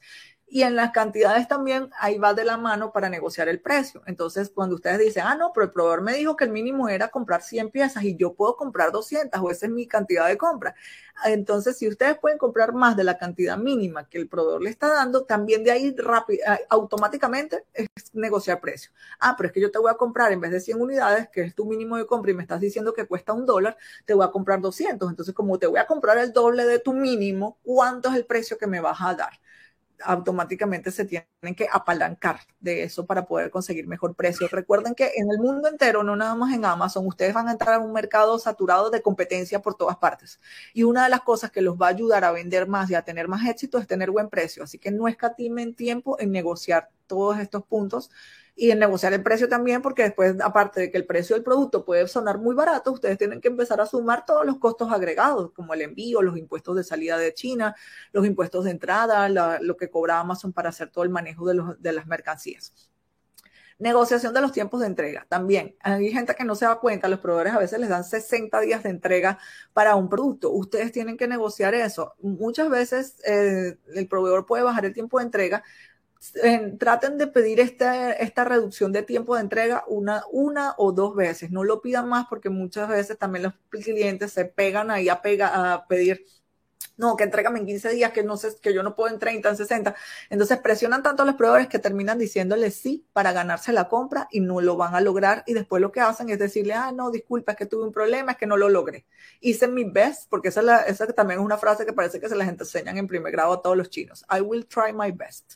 Eso como que yo, yo haré todo lo posible, haré lo mejor posible. Y este, eso los clientes después vienen bravos y me dicen, no, pero es que el chino me mintió, me dijo que me iba a, entregar, a, entregar en 15 días y yo y él primero me había dicho 30 y cuando vamos a revisar todas las conversaciones y todo el email, el chino le había dicho ya 20 veces que no podía en menos de 30 días y el cliente lo presionó tanto que al final dijo, bueno, sí, lo haré. Y era mentira. Y la negociación Y bueno, ¿y por qué negociar los tiempos de entrega? Porque el, tiempo es dinero y ustedes no quieren dejarle la plata en el bolsillo a nadie tanto tiempo y aparte después ustedes tienen que contar que el costo, que el tiempo de envío van a ser 30 días o 45 días si lo van envían marítimo, si es aéreo, que no es la mayoría de los, de los compradores que hacen envíos aéreos, pero bueno, puede durar también unos 3 días o 15 días dependiendo de la compañía que utilicen de envío aéreo. Entonces hay que tratar de hacer todo este proceso lo más rápido posible para que tu ganancia la vayas a dividir entre menos meses. También siempre doy este ejemplo. Si tú te vas a ganar 10 mil dólares en total de, de, ganancia neta de lo que tú invertiste en producto y compra, si tú lo logras vender en dos meses, tú vas a ganarte 5 mil dólares por mes. Pero si tú lo vas a vender en 12 meses, tu ganancia va a ser 833 dólares por mes. Y esos 833 dólares se vuelven muy poquitos para todos tus gastos, tu ganancia, para tu disfrute, porque te quieres ir de viaje, porque quieres comprarte cosas. Y por eso hay importadores que se vuelven multimillonarios y otros no avanzan tanto y no crecen y se quedan siempre bajitos y con pocas ganancias y muchos fracasan porque los gastos se los comen. Y es porque no hacen el proceso rápido. Y uno de los puntos para poder hacer el proceso rápido, la vuelta de la compra en China, es negociar los tiempos de entrega y calcular también cuáles son los mejores costos, eh, los mejores tiempos de envío y vender rápido y vender en masa. Ok, que eso también es parte de mi asesoría de cómo vender rápido y vender en masa, porque me di cuenta yo siempre, para mí lo ideal es un importador que esté siempre comprando, comprando, comprando. Para mí vender la primera vez prácticamente ni me emociona. O sea, digo, ah, bueno, un cliente nuevo, qué bueno. Pero para mí el éxito es esos importadores que siempre mensual o bimensualmente están comprando y comprando y comprando. Y me enfoqué mucho en ayudarlos a vender rápido y vender en masa porque veía que muchos tenían productos exitosos a buen precio, que hacíamos toda la aduana bien, que hacíamos todo excelente y después les llegaban los productos y se tardaban un año o dos años en vender. Y es porque no, hacían esos tiempos cortos. Y la negociación del el, punto, el último punto es la negociación de las condiciones de pago. Ahí este, en China hay como un denominador donde las fábricas les van a pedir a ustedes el 30% de anticipo para iniciar la producción porque los chinos no mantienen ningunos productos en stock. Si ustedes van a comprar stocks es porque están comprándoles a un revendedor o están comprando en un mercado de ese tipo de mercado de Yibu, pero las fábricas y las empresas grandes que realmente venden a los mejores precios venden por producción. Ellos no tienen el producto ahí. Tú vas a comprar tazas y él va a decir, ah, bueno, yo voy a hacer las tazas para Guillermo. Vamos a poner, Guillermo vino y quiere comprar tantas tazas. Entonces, él va a pedirte tu 30% de anticipo para comprar la materia prima para hacer las tasas para ti. Y no le va a costar 30%, le va a costar a lo mejor 60, 70% del valor. Él va a invertir de su dinero para producir esas tasas y después va a sacar la cuenta en que tú, cuando tú le pagues el balance, él va a tener su reintegro de su dinero que invirtió para hacer el producto más su ganancia. Entonces, en las condiciones de pago, hay proveedores que a veces se aprovechan y quieren pedirte el 100% adelantado. No puedes pagar el 100% adelantado si los productos no están listos. Si son productos en stock, es muy posible y si es válido que te pida el 100% de pago. Pero si son productos que te van a entregar después de 15, 20 días o 30 días, tienes que ah, negociar las condiciones del pago y normalmente lo mejor es 30, no es lo mejor, pero es lo estándar, 30% y 70%. Lo mejor es que yo lo he logrado para algunos de mis clientes, que tú des un 10% de anticipo y después un 90% cuando los productos estén listos. Pero este caso es muy poco cuando se da y es cuando también tienes eh, muchos años trabajando con las fábricas. Ya yo tengo clientes que hemos logrado eso con algunas fábricas porque me dicen, mira, es que realmente yo quiero vender más y la fábrica sabe que si le da ese, beneficio al cliente de solamente recibirle el 10% de anticipo, el cliente va a poder comprar más órdenes y este, tiene la seguridad de que el cliente luego le va a dar el 90% del pago cuando los productos estén listos porque ya el cliente tiene una marca, porque tiene tiendas, porque está vendiendo en Amazon y tiene una rotación de producto muy alta. Entonces, cuando el proveedor les dé su cotización, en la cotización, además del precio del producto, abajo deben haber las condiciones de la compra. ¿Qué son las condiciones de la compra? ¿Cuáles son los tiempos de entrega? Los, ¿Dónde van a pagar? ¿Cómo van a pagar? Y en, en cuántas partes van a pagar. Ahí es en ese momento donde ustedes tienen que dar su propuesta al proveedor, cómo es que ustedes lo quieren. Este, pues bueno, este es el punto de negociación. También podría agregar sobre la negociación de los créditos, que siempre me gusta nombrarlas porque le ha ayudado muchísimos de mis clientes. De hecho, bueno, ya si ustedes han visto mis videos, yo he hablado, he conseguido créditos, bueno, desde 10 mil dólares hasta de millones de dólares para eh, clientes en diferentes países. Eh, pero esto, claro, tienes que tener algunos años ya trabajando con los proveedores. Mi empresa entra dentro de la intermediación. Hay fábricas que dan créditos personales donde ellos se hacen responsables del dinero y hay otras que firman este, los créditos con empresas aseguradoras. También en la negociación entra eso, tómenlo en cuenta en el futuro porque hay, hay marcas que crecen muy rápido y le ha pasado a mis clientes, dice, mira, hice un producto tan bello y tan bueno, estoy dando tan buen servicio y a la gente le gustó tanto que la, se está vendiendo mucho, pero no tengo tanto dinero para poder comprar tanto producto como estoy vendiendo. Entonces, en ese punto es donde viene el pedirle crédito a los proveedores chinos. No es que voy a pedir un crédito porque no tengo dinero, y voy a lanzar al azar si puedo lograr hacer un negocio rentable. Así los chinos no te prestan, no te van a dar crédito. El crédito es cuando tú dices, mira, tuve un producto tan bueno y se está vendiendo tan bien que quiero cubrir la demanda que tengo y los dos vamos a ganar. La fábrica va a ganar porque va a vender más y yo también voy a ganar más porque voy a, a vender más del producto. Bueno, Guillermo, este es mi punto de negociación. Te doy la palabra. Chévere. Entonces, en el momento eh, Giselle y todos los que nos están escuchando, que ya pues hemos negociado con un proveedor y estamos contentos con la negociación, estamos satisfechos, ya decimos, wow, es que esto en realidad es rentable, el proveedor es seguro, me dieron unos términos con los cuales estoy contento, pues uno dice, wow, entonces ahora eh, le dice uno al proveedor, bueno, ahora comienza a hacerme el producto. En este caso, eh, en, esta, en este orden de pasos que te estamos enseñando el día de hoy, con lo que yo seguiría es con abrir nuestra cuenta de Amazon o tu cuenta de Amazon. Si ya la tienes abierta, excelente, esta parte la tienes que pasar. Pero muchas personas tienen problema en la apertura de la cuenta de Amazon por falta de información y se ponen a abrir la cuenta cuando ya el producto ya está listo, cuando están en la mitad de, de un montón de situaciones y resulta que no tienen a dónde enviar el producto. ¿Ves? Entonces, ahora hablemos bien, bien rápidamente de la cuenta de Amazon porque de los casos de desactivación de cuentas de Amazon, yo te puedo decir que probablemente el 60% de los casos es personas que aperturaron la cuenta incorrectamente y entonces ahora están con una cuenta desactivada. ¿Por qué? Porque enviaron los documentos incorrectos. Ese es prácticamente el 95% de la causa. ¿Ok? Entonces vamos a hablar bien rapidito de estos documentos que tú necesitas. Para tú vender en Amazon, en cualquiera de los, de los mercados donde Amazon vende, Amazon divide todo por continentes. Está el continente de Norteamérica, ahí es México, Estados Unidos y Canadá. Está el continente de Europa, ahí está Alemania, Francia, España, Italia, etcétera. Está el continente de Oceanía, donde está Australia, de Asia, donde está China, Japón, está el continente de Sudamérica, donde está Brasil.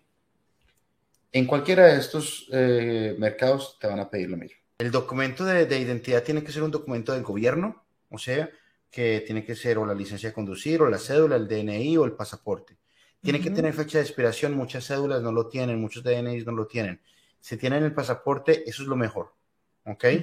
Eh, los otros también los aceptan, pero con fecha de expiración. Eh, necesitan también el teléfono, un teléfono, es porque Amazon les va a mandar textos para confirmar que son ustedes. Necesitan tener una tarjeta de crédito.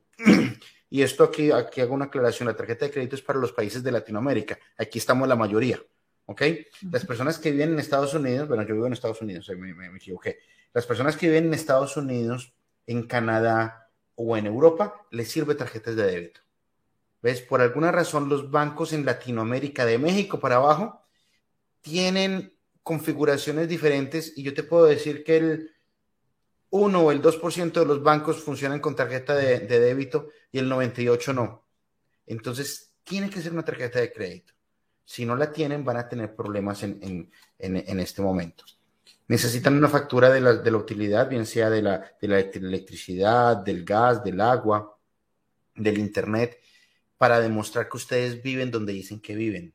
¿ok? Necesitan un extracto bancario. Eh, el extracto puede ser de la tarjeta de crédito o de la cuenta de banco de ustedes. Estos dos documentos con el documento de identidad tienen que coincidir en el nombre exacto en todos y en la dirección exacta en todos. ¿Ok? Si el extracto bancario o la factura de utilidad no coincide la dirección o tienen ustedes un nombre extra en alguno, tienen que corregir eso para que todo salga igual, porque este proceso de apertura eh, lo revisa un robot, lamentablemente.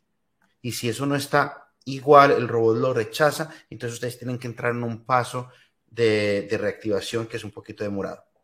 Y por último, necesitan un documento fiscal. Eso sí, eh, se necesita para las personas que viven en México, que viven en Estados Unidos o que viven en, Europa, se necesitan los documentos fiscales de, cada país. Eh, personas que van a vender en Estados Unidos, eh, fuera de los Estados Unidos, hay un convenio casi con todos los países donde no se necesita un documento fiscal para vender en los Estados Unidos.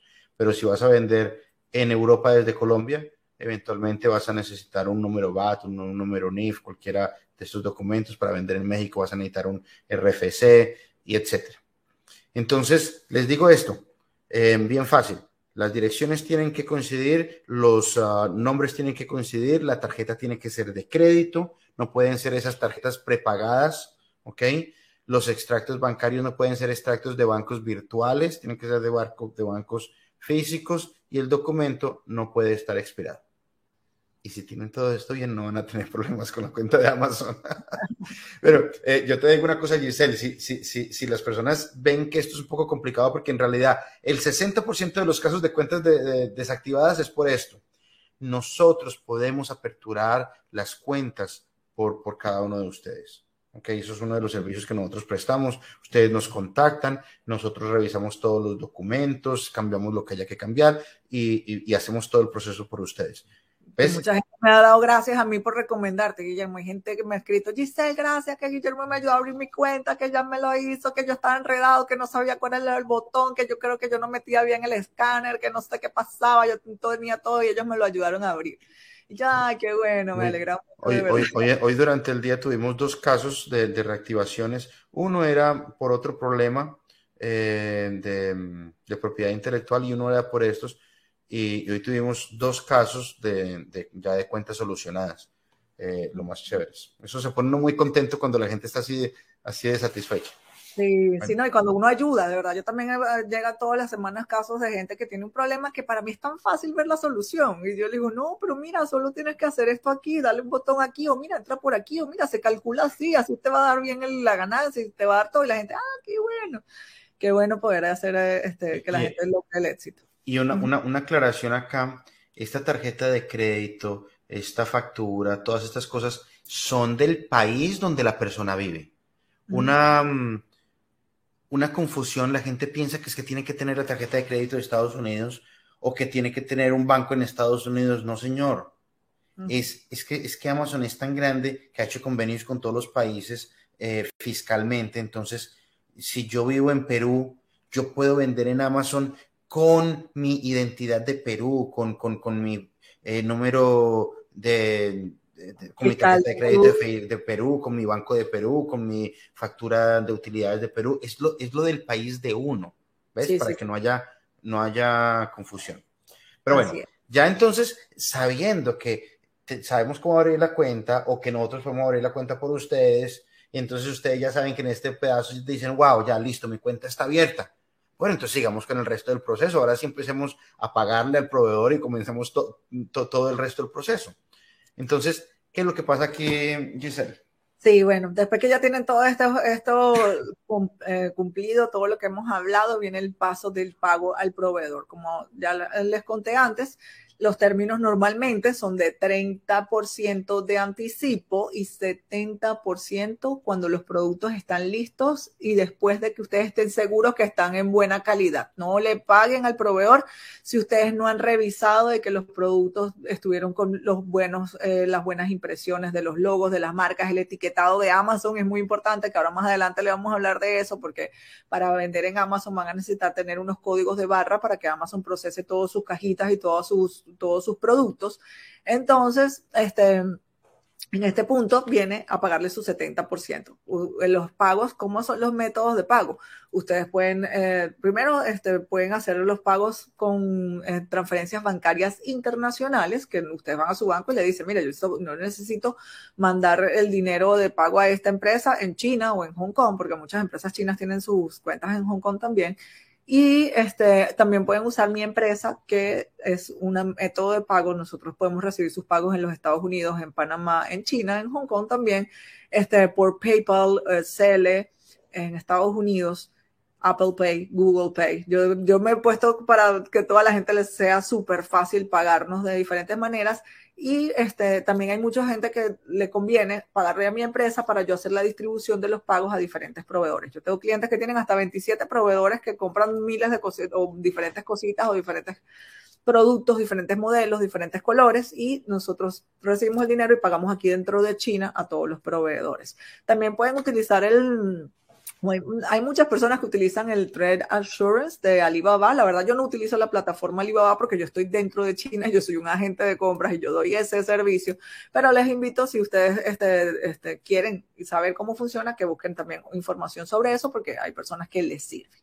Entonces, bueno, este, este punto no tiene mucho que explicar. Términos de pago ya lo deben haber definido en el contrato de compra y antes de hacer la, la negociación con o cerrar la negociación con el proveedor importante es que no paguen, como decía mi mamá, música paga no suena. Ustedes no van a pagar ese 70% hasta que ustedes no estén seguros que los productos estén bien, correctos, empaquetados, hechos con la cantidad correcta. ¿Cómo lo garantizan? Con una inspección de calidad que mi empresa también la ofrece. Nosotros vamos a la fábrica y vamos a verificar todos esos productos y vamos a probarlos y darles vuelta, abrir las cajas y garantizar que todo esté correcto con una norma internacional por la que nos guiamos que se llama AQL, que es uh, Acceptance Quality Limited, que es como la eh, em, calidad, límite de calidad aceptado.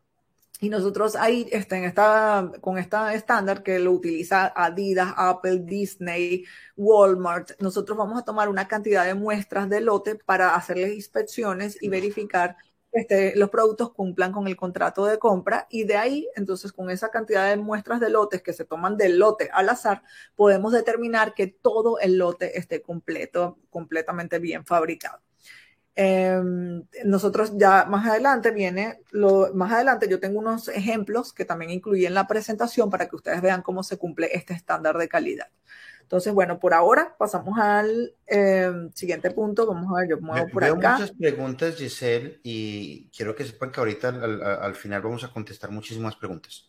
¿Ok? Ah, sí, es verdad. También las veo y es cierto. Pues, para, para, no interrumpir el proceso de, de, todo lo que estamos contando. De la explicación, es cierto. Entonces, bueno, aquí también otra vez les recordamos, nosotros hacemos todo esto por ti lo, del, podemos hacer lo del pago, podemos hacer las inspecciones de calidad y todos los puntos que ya hemos este, conversado. Las personas que quieran que nosotros lo hagamos por ustedes, ya tienen, este, nos dejan su email y denan un formulario, que ya el formulario está listo, ¿verdad? Y Guillermo, ya lo, sí, ahí, lo... acabo de volver a poner. Ustedes lo van a ver ahí en, en, en, la computadora o en, el, o en el teléfono, ahí en alguna parte. Dice, ¿quieres que lo hagamos todo por ti? Haz clic acá. Es, y nosotros le llamamos por teléfono y podemos, porque cada persona tiene un proyecto diferente, un capital diferente, un proceso diferente, entonces tenemos que hablar con ustedes por teléfono y ver, ajá, qué es lo que tú necesitas, qué es lo que vas a hacer y así les podemos dar este, la explicación exacta de cómo podemos ayudarlos. Entonces, bueno, en mi opinión, la, el, propósito de, de, de, este taller es explicarles paso a paso todo lo que ustedes tienen que hacer y, y, y muy detallado, ¿ves? Eh, bueno, hay cosas en las que no podemos expandirnos tanto porque si no nos demoramos aquí ocho horas. Sí. Pero eh, queremos también que ustedes entiendan que todo esto lo podemos hacer por ustedes. Nosotros no queremos venir acá y decirles, mira, es que para hacer todo esto, eh, toma una de las formaciones de nosotros que nosotros te enseñamos a, hacerlo. Bueno, si les interesan nuestras formaciones, pues nos contactan después y nosotros les podemos mostrar cómo entrar en, toda la comunidad de, de estudiantes. Pero en realidad el tema de hoy es poderles explicar a ustedes todo esto con lujo de detalles, ¿ves? Y que les quede claro que si ustedes no tienen el tiempo o no quieren poner el esfuerzo y etcétera, pues nosotros estamos acá para apalancar sus negocios. Y una cosa que quiero agregar, yo les digo a todos mis clientes también, es muy bueno que ustedes se nutran y sepan cómo funciona el proceso. Yo misma me involucro dentro de mi empresa, aunque yo no soy contadora y administradora, a mí me gusta saber cómo funciona todo el proceso de contabilidad, aunque yo no soy una ingeniero, a mí me gusta escuchar a los ingenieros hablando del detalle, por ejemplo, de cómo funciona el juguete, cómo lleva la batería, que el, que el conector, que la cosa, porque eso te ayuda a ti a ser más poderoso y hábil para hacer mejores negociaciones en el futuro. Entonces siempre es bueno que te nutras de esto, aunque tú contrates un equipo de gente que haga las cosas por ti, que tú sepas cómo funciona o que tengas una noción.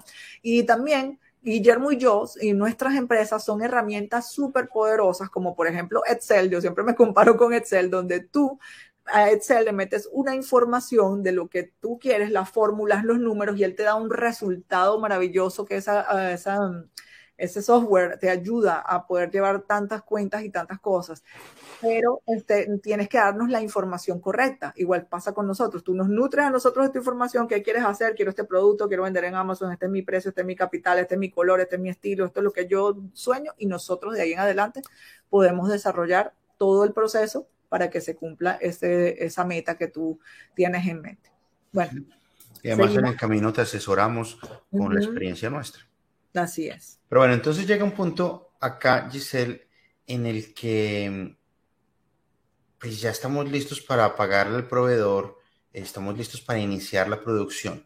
Entonces, en el proceso de producción vamos a necesitar los famosos códigos que todo el mundo habla, ¿ves? Y vamos a necesitar darle ese código al, al, al fabricante para que lo ponga en el producto.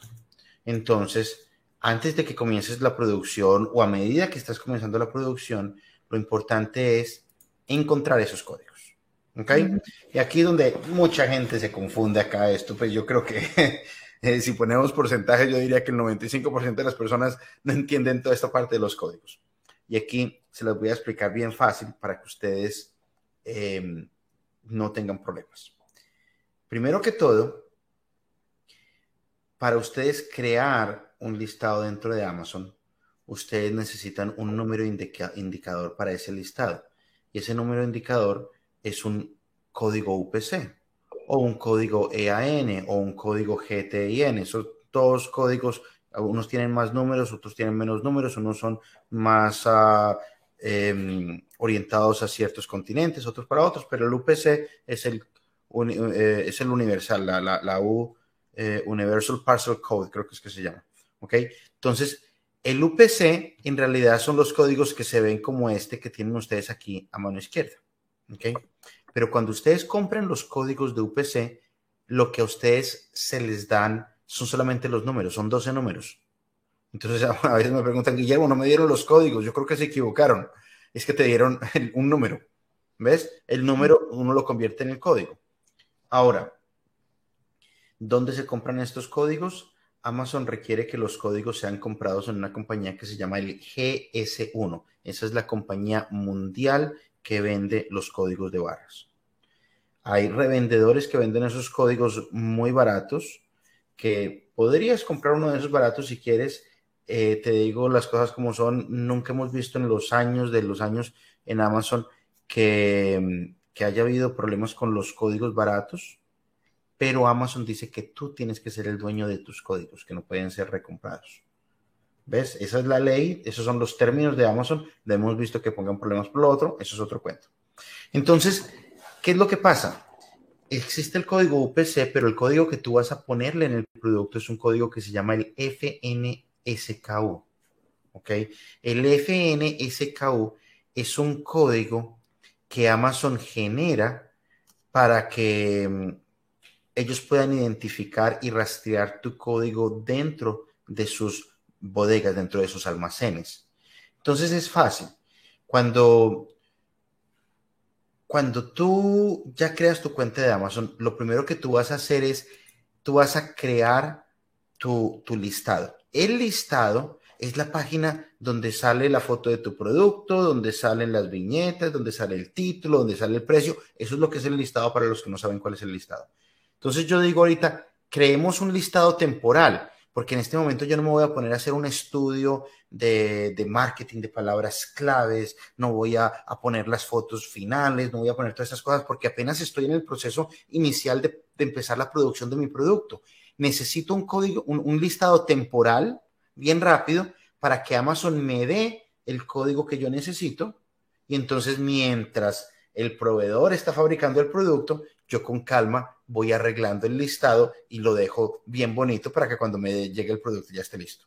Entonces, tú creas tu listado temporal, que es fácil, eso te lo podemos explicar en, otro momento, o lo podemos hacer nosotros todo por ti. Y cuando tú tienes el listado, en la parte de mm, todos los listados dentro de tu inventario tienen esta flechita aquí al lado izquierdo, aquí en la, imagen de la mitad, ustedes ven que dice ahí modificar, hay una flechita, ustedes hunden esa flechita y ahí en esa lista dice imprimir etiquetas del producto. Ustedes hacen clic ahí y Amazon les da la etiqueta del lado derecho. Ustedes la graban como un PDF y después de que ustedes la graban como un PDF, entonces ustedes ya le pueden decir al, fabricante, mira, necesito que esa etiqueta esté en cada producto. Este es un producto, ¿ves? Este que ven ustedes acá, este es un, este es una regla de estas de, de construcción y aquí tiene esa etiqueta. ¿Ves? Es tan fácil. El, fabricante simplemente va a coger las etiquetas y la va a poner a cada producto. ¿Ves? Entonces, aquí está la forma como ustedes la descargan, se la envían al proveedor y entonces ya puedes comenzar el proceso de producción bastante mm, fácil. Y aquí es donde viene ahora. ¿Tienes alguna pregunta de esto, Giselle? No, bueno, también les iba a decir que esa parte del etiquetado eh, nosotros lo manejamos para los clientes. Nos dicen, mira, aquí están las etiquetas, nosotros hablamos con el proveedor, mira, aquí está pendiente, estas son las etiquetas que hay que poner en cada caja, está la de la caja, está la del cartón. Y nosotros nos encargamos de eso también, porque muchas personas vienen, pero es que yo no sé en qué momento ni cómo le voy a decir al proveedor y cómo hago yo para garantizar que las cajas vengan con la etiqueta. Eso también es parte de mi trabajo. Que la gente que me dice, yo estoy comprando para vender en Amazon, nosotros eh, verificamos que el proceso se cumple, ¿ok? Del etiquetado. Entonces, ahí comienza entonces el proceso eh, de producción. Ya estamos, ya pagamos. Entonces, ahora, ¿qué es lo que pasa cuando le decimos al proveedor, ok, eh, comienza a fabricarme el producto? Eh, entonces, aquí te dejo este tema, Giselle. En la producción, una cosa que la gente quiere siempre hacer y lo pueden hacer por lo menos cada 10 o 15 días es ah, llevar como una comunicación con el proveedor o nosotros también lo hacemos verificando que el proceso de producción se esté cumpliendo, pero no sean muy insistentes porque culturalmente también en China eso no funciona así. Yo tengo clientes que a veces son muy ansiosos y cada tres días, ¿cómo va? ¿Cómo va? ¿Cómo va mi producción? ¿Cómo va mi producción? Señores, no hagan eso porque van a cansar a los proveedores chinos y eso no está bien. Y una, recuerda que es una fábrica, tú no vas a mandar a fabricar algo que dura 30 días y cada tres días te van a decir, vamos a poner que vayas a hacer unos zapatos. Sí, ya pusimos la suela, ya le pusimos la pega y ya estamos haciendo la costura y ya le vamos a poner las trenzas. Eso, eso no funciona de esa manera. Entonces, eh, con la estimación de los tiempos, ya ustedes lo tienen que haber este, definido con el proveedor. Ustedes van a, tener el tiempo estimado. Miren, si me van a entregar en 30 días, tomen en cuenta los feriados chinos porque, y que también las fábricas tienen un día de descanso por lo general.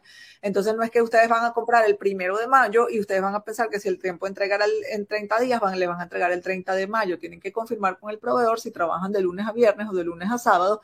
Y en China hay muchísimos feriados que no coinciden con los de ustedes, que muchas personas dicen, bueno, pero es que en China hay muchos feriados. Nosotros aquí en China sentimos lo mismo de la parte de ustedes, como que, ay, ellos a cada rato tienen allá un feriado diferente, pero es que no son iguales. Entonces a lo mejor tú estás pensando que aquí hay un, por lo menos un, feriado muy importante que son 10 días consecutivos, es el segundo más grande del año, que es la Semana Dorada, y esto empieza todos los primeros de octubre de cada año. Entonces, si tú compraste el 25 de septiembre, tienes que tomar en cuenta que son 10 días de, de holidays, ¿cómo se dice? De feriado, donde no va a avanzar tu producción. Entonces tienes que pensar, ah, bueno, ¿cuándo es el día que me van a entregar? Te recomiendo que hables o con tu agente de compras que somos nosotros o con la fábrica y les digas que hagan tu planeación y tu estimación de tiempo para que tú puedas tener un día donde va a ser ese eh, tiempo de entrega estimado quiero también eh, advertirles que en la importación y en todos los importadores, a todos los importadores en todas las vidas, y siempre será así, hay eventualidades. Pasan cosas como que, mira, la materia prima se tardó dos días más porque el proveedor de la materia prima no tenía el stock en el momento, o, el, o un camión se rompió y duró una vía para llegar a la fábrica, o aquí hay ahorita unos controles ambientales fuertísimos, porque en China hay una tasa de mortalidad súper alta por la contaminación del aire. A lo mejor ustedes habrán visto algunos videos o noticias sobre esto. Entonces China ahorita tiene una política, como con el COVID, que tiene una política COVID cero, tiene una política de, de, limpieza del aire extrema, donde hay momentos en que cierran las fábricas o unas áreas, una fábrica, una área de, no sé, de, de 20 millones de personas, que es una, una ciudad súper industrial, la cierran por 10 días o por 15 días porque los niveles de contaminación están tan altos que necesitan que cierren las fábricas y, este, y la gente no transite tanto para que el aire sea otra vez saludable de poder respirarlo. Entonces, y realmente lo han logrado. Le cuento que yo desde que llegué aquí a China, cuando yo llegué hace nueve años más o menos, yo a veces salía aquí en Guangzhou, que no es una ciudad tan industrial como otras, y yo sentía que habían días que yo respiraba y yo sentía que yo respiraba aire sucio, aire como tóxico, aire como con tierra. Y yo decía, ¿qué es esto? Era algo que yo nunca había sentido en mi vida, porque yo realmente no, no, en nuestros países no pasa eso, no tenemos tantas fábricas y tanta sobrepoblación como acá. Y ahora eso más nunca lo sentí y de hecho hasta el mismo iPhone te muestra los niveles de, limpieza de los aires. Y bueno, esas son cosas que viven todos los importadores, así que no se sientan también a veces como, ay, me pasó a mí, o estoy frustrado, o qué malo, el proveedor me está haciendo esto ustedes pueden estimar los tiempos porque el, calendario es el mejor amigo del importador, pero tomen en cuenta también que hay eventualidades como esta que les estoy contando. Así como también a veces hay un huracán en medio del, océano y el, barco se para cinco o siete días a esperar que pase el huracán y así entonces este, se mueven un poquito los días de entrega. Entonces, bueno, por ahora esto es lo que tengo para hablar sobre la producción, planeación y estimación de tiempos. Guillermo, te paso la palabra. Mira, entonces para concluir esta parte de la producción, es importante cómo van a ir empacadas las cajas donde van a ir todos los productos. ¿Ves? Porque se va a necesitar una etiqueta extra. Tenemos estas etiquetas pequeñitas que lleva cada producto para que cuando el producto da vueltas dentro de la bodega de Amazon, Amazon sepa de quién es el producto. Pero cuando todos tus productos vienen empacados en una caja grande, Amazon necesita escanear esa caja gigante por fuera y saber que es tuya. Entonces, hay otro código más del que tienes que tener en cuenta para dárselo al, fabricante. ¿Ok? Entonces, cuando tú ya tienes creado tu listado, lo que nosotros ahora vamos a hacer es vamos a crear lo que se llama una orden de envío de inventario. ¿Ves? Simplemente eh, tenemos un listado y le estamos diciendo a Amazon, mire, voy a enviarle inventario a este listado. Eso es lo que estamos diciendo. Entonces, Aquí hay un, requisito de cajas. Eh, esto, esto, pues es lo más recomendable que sean de 25 pulgadas por cada lado. Ustedes sabrán en centímetros cuánto es eso. Yo manejo aquí pulgadas en Estados Unidos. Que sean de máximo de 50 libras de, de, de peso y que tengan la etiqueta de FBA, que es de la que les estoy hablando. Ahora, las cajas pueden ser más grandes, pueden ser más pesadas, pero entonces Amazon las llama como entran en una categoría que son cajas que tienen que ser levantadas por más de una persona y entonces tienen un costo adicional. Entonces, si tú quieres eh, no, tener esos costos adicionales, pues asegúrate de estar dentro de estos parámetros. Como te dije yo anteriormente, cuando tú estás en tu listado, tú simplemente vienes aquí a la parte de del listado donde, donde dice enviar o restablecer inventario. Y ahí haces clic ahí y ahí vas a comenzar el proceso de crear una orden de envío de inventario. Eso te lo puedo explicar en, otra ocasión, porque pues si no vamos a hacer en realidad una reunión acá de ocho horas. Pero es un, es un proceso sencillo dentro del cual tú vas a decirle a Amazon cuántas cajas son, cuántos productos lleva cada caja, cuántas unidades lleva cada caja, ah, perdón, repetir eso que mm, cuánto es el precio de cada caja, si las unidades son todas del mismo tipo o si tiene productos mezclados.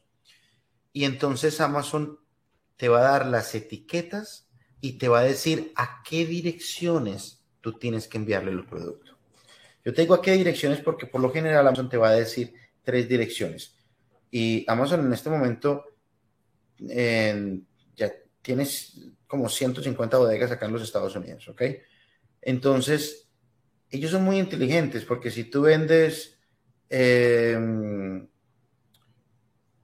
un producto, ellos van a mirar en qué área del país es donde ese producto se vende más y te van a decir que le envíes ese producto a una bodega en esa área.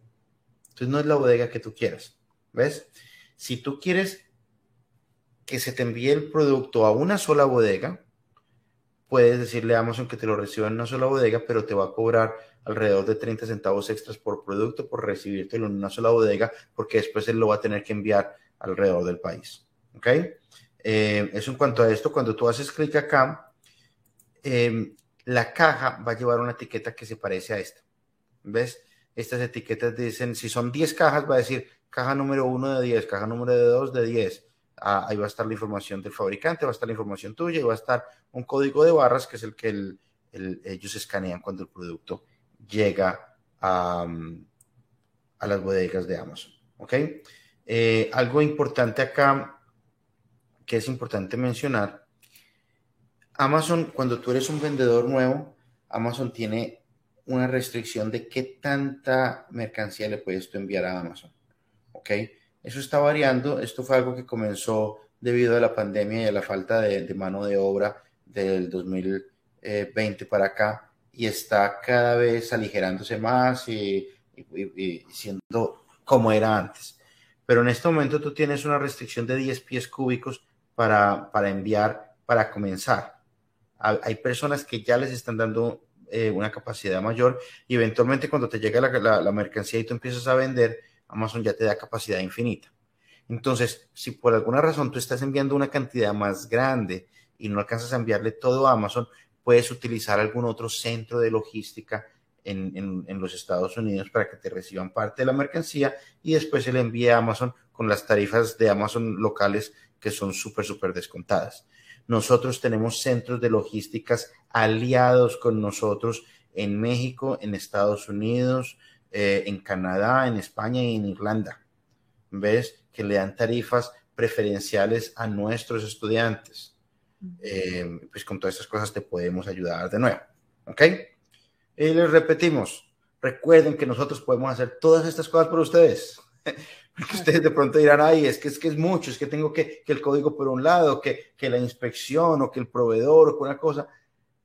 Si ustedes quieren quitarse los dolores de cabeza, eh, hagan clic en ese botón que les dejamos ahí donde ustedes pueden llenar un formulario eh, y nosotros en las próximas 24 horas ya los vamos a estar contactando a todos ustedes, lo más chévere, vamos a estar aprendiendo del proyecto que están haciendo ustedes, vamos a tomar además un poquito de tiempo para asesorarles en lo que están haciendo y vamos a contarles cómo es que los podemos ayudar a través de nuestros servicios. ¿Cierto, Giselle?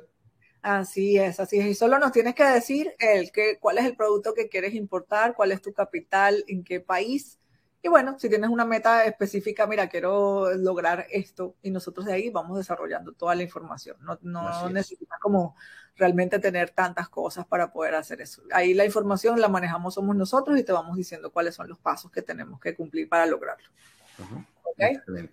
Bueno, pues sí, entonces seguimos con el próximo paso, ¿cierto? Que es mío. Aquí está. Bueno, miren, entonces ya cumplimos todo el proceso, desarrollamos el producto, tenemos los precios, sabemos nuestros certificados, el etiquetado, le pagamos al proveedor el, el anticipo. Entonces, ¿cuál es el paso que viene? La inspección de calidad. Este paso este es uno de los más importantes dentro del proceso de importación, como ya les he dicho varias veces.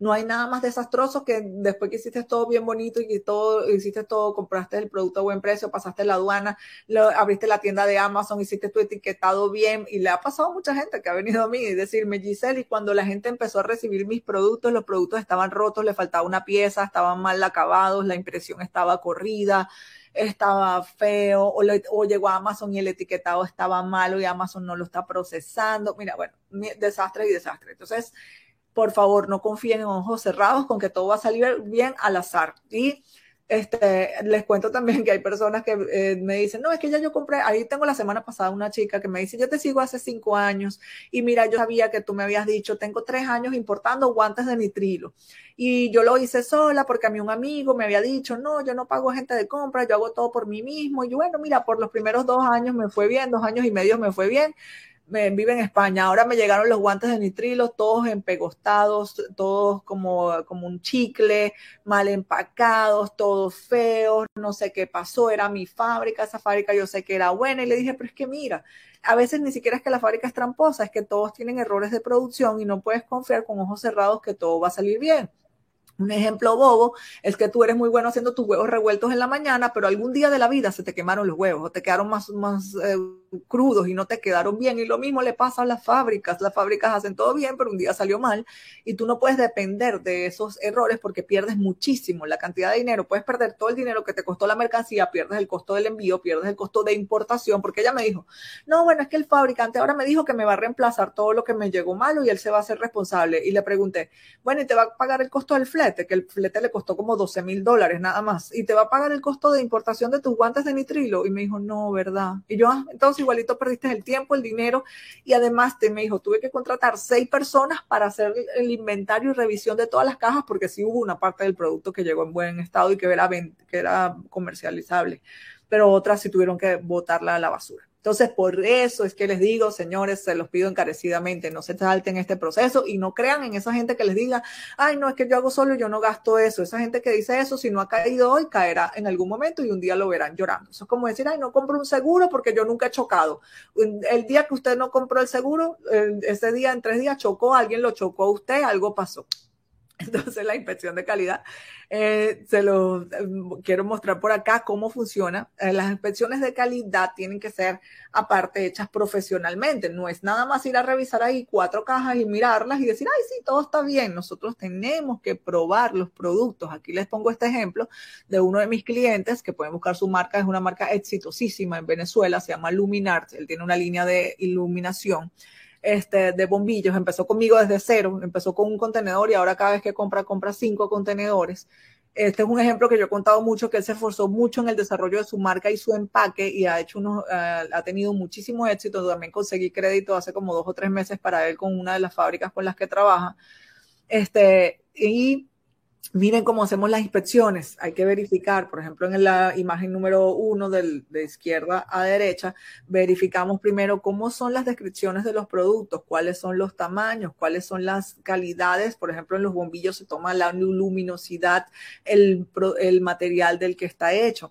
En esta inspección, como pueden ver en la imagen 2, vemos muchos defectos de eh, fabricación. Y eso que esto es una fábrica buenísima, que tenemos tiempo trabajando y todavía encontramos productos con defectos. Luego hay que verificar las cajas, están bien impresas. Miren los detalles, por ejemplo, de las marcas de exportación, que también son importantes. Son productos sensibles, delicados, que pueden ser mojados o no.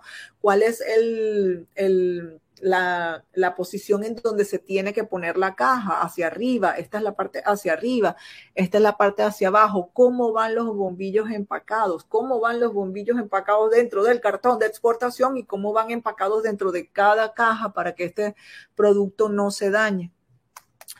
Estos son tres páginas de un reporte de 40 páginas que nosotros enviamos a cada uno de nuestros clientes. No les puedo poner aquí las 40 y pico de páginas mínimas que incluye, porque tengo productos que incluyen hasta 80. Y otras tres en la próxima Ah, la próxima, porque en la que yo tengo aquí de, de, de, ah, mira, que bueno, yo la que tengo en el celular no me muestra la próxima. Ok, bueno, miren aquí como nosotros probamos el producto, porque como les digo, no es, si más si es un producto eléctrico, y hay productos que no son eléctricos, una correa del tiempo de los carros, o un producto que diga que es resistente al calor, un utensilio de cocina que diga que no se derrite, los guantes de nitrilo tienen polvo adentro o no tienen polvo, hay que hacerle las pruebas a los productos.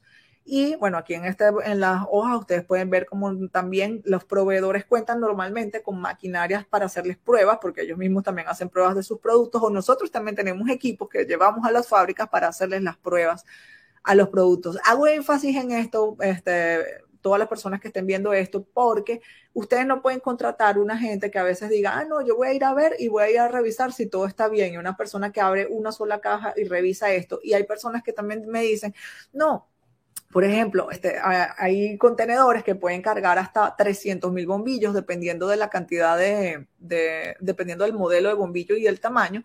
Entonces necesitamos hacer inspecciones que tardan bastante tiempo, que tardan hasta seis días, pero podemos mandar por lo menos dos o tres inspectores para terminarlas en dos o tres días. Y no es que vamos a inspeccionar los 300 mil bombillos con la norma AQL, que es la que les nombré, luego ustedes pueden buscar en Google porque es una norma internacional que utilizan las empresas exitosas de todo el mundo y ustedes tienen que seguir los pasos de los exitosos. Entonces, si los exitosos del mundo usan la norma AQL, ustedes tienen que utilizarla también y por eso mi empresa la utiliza.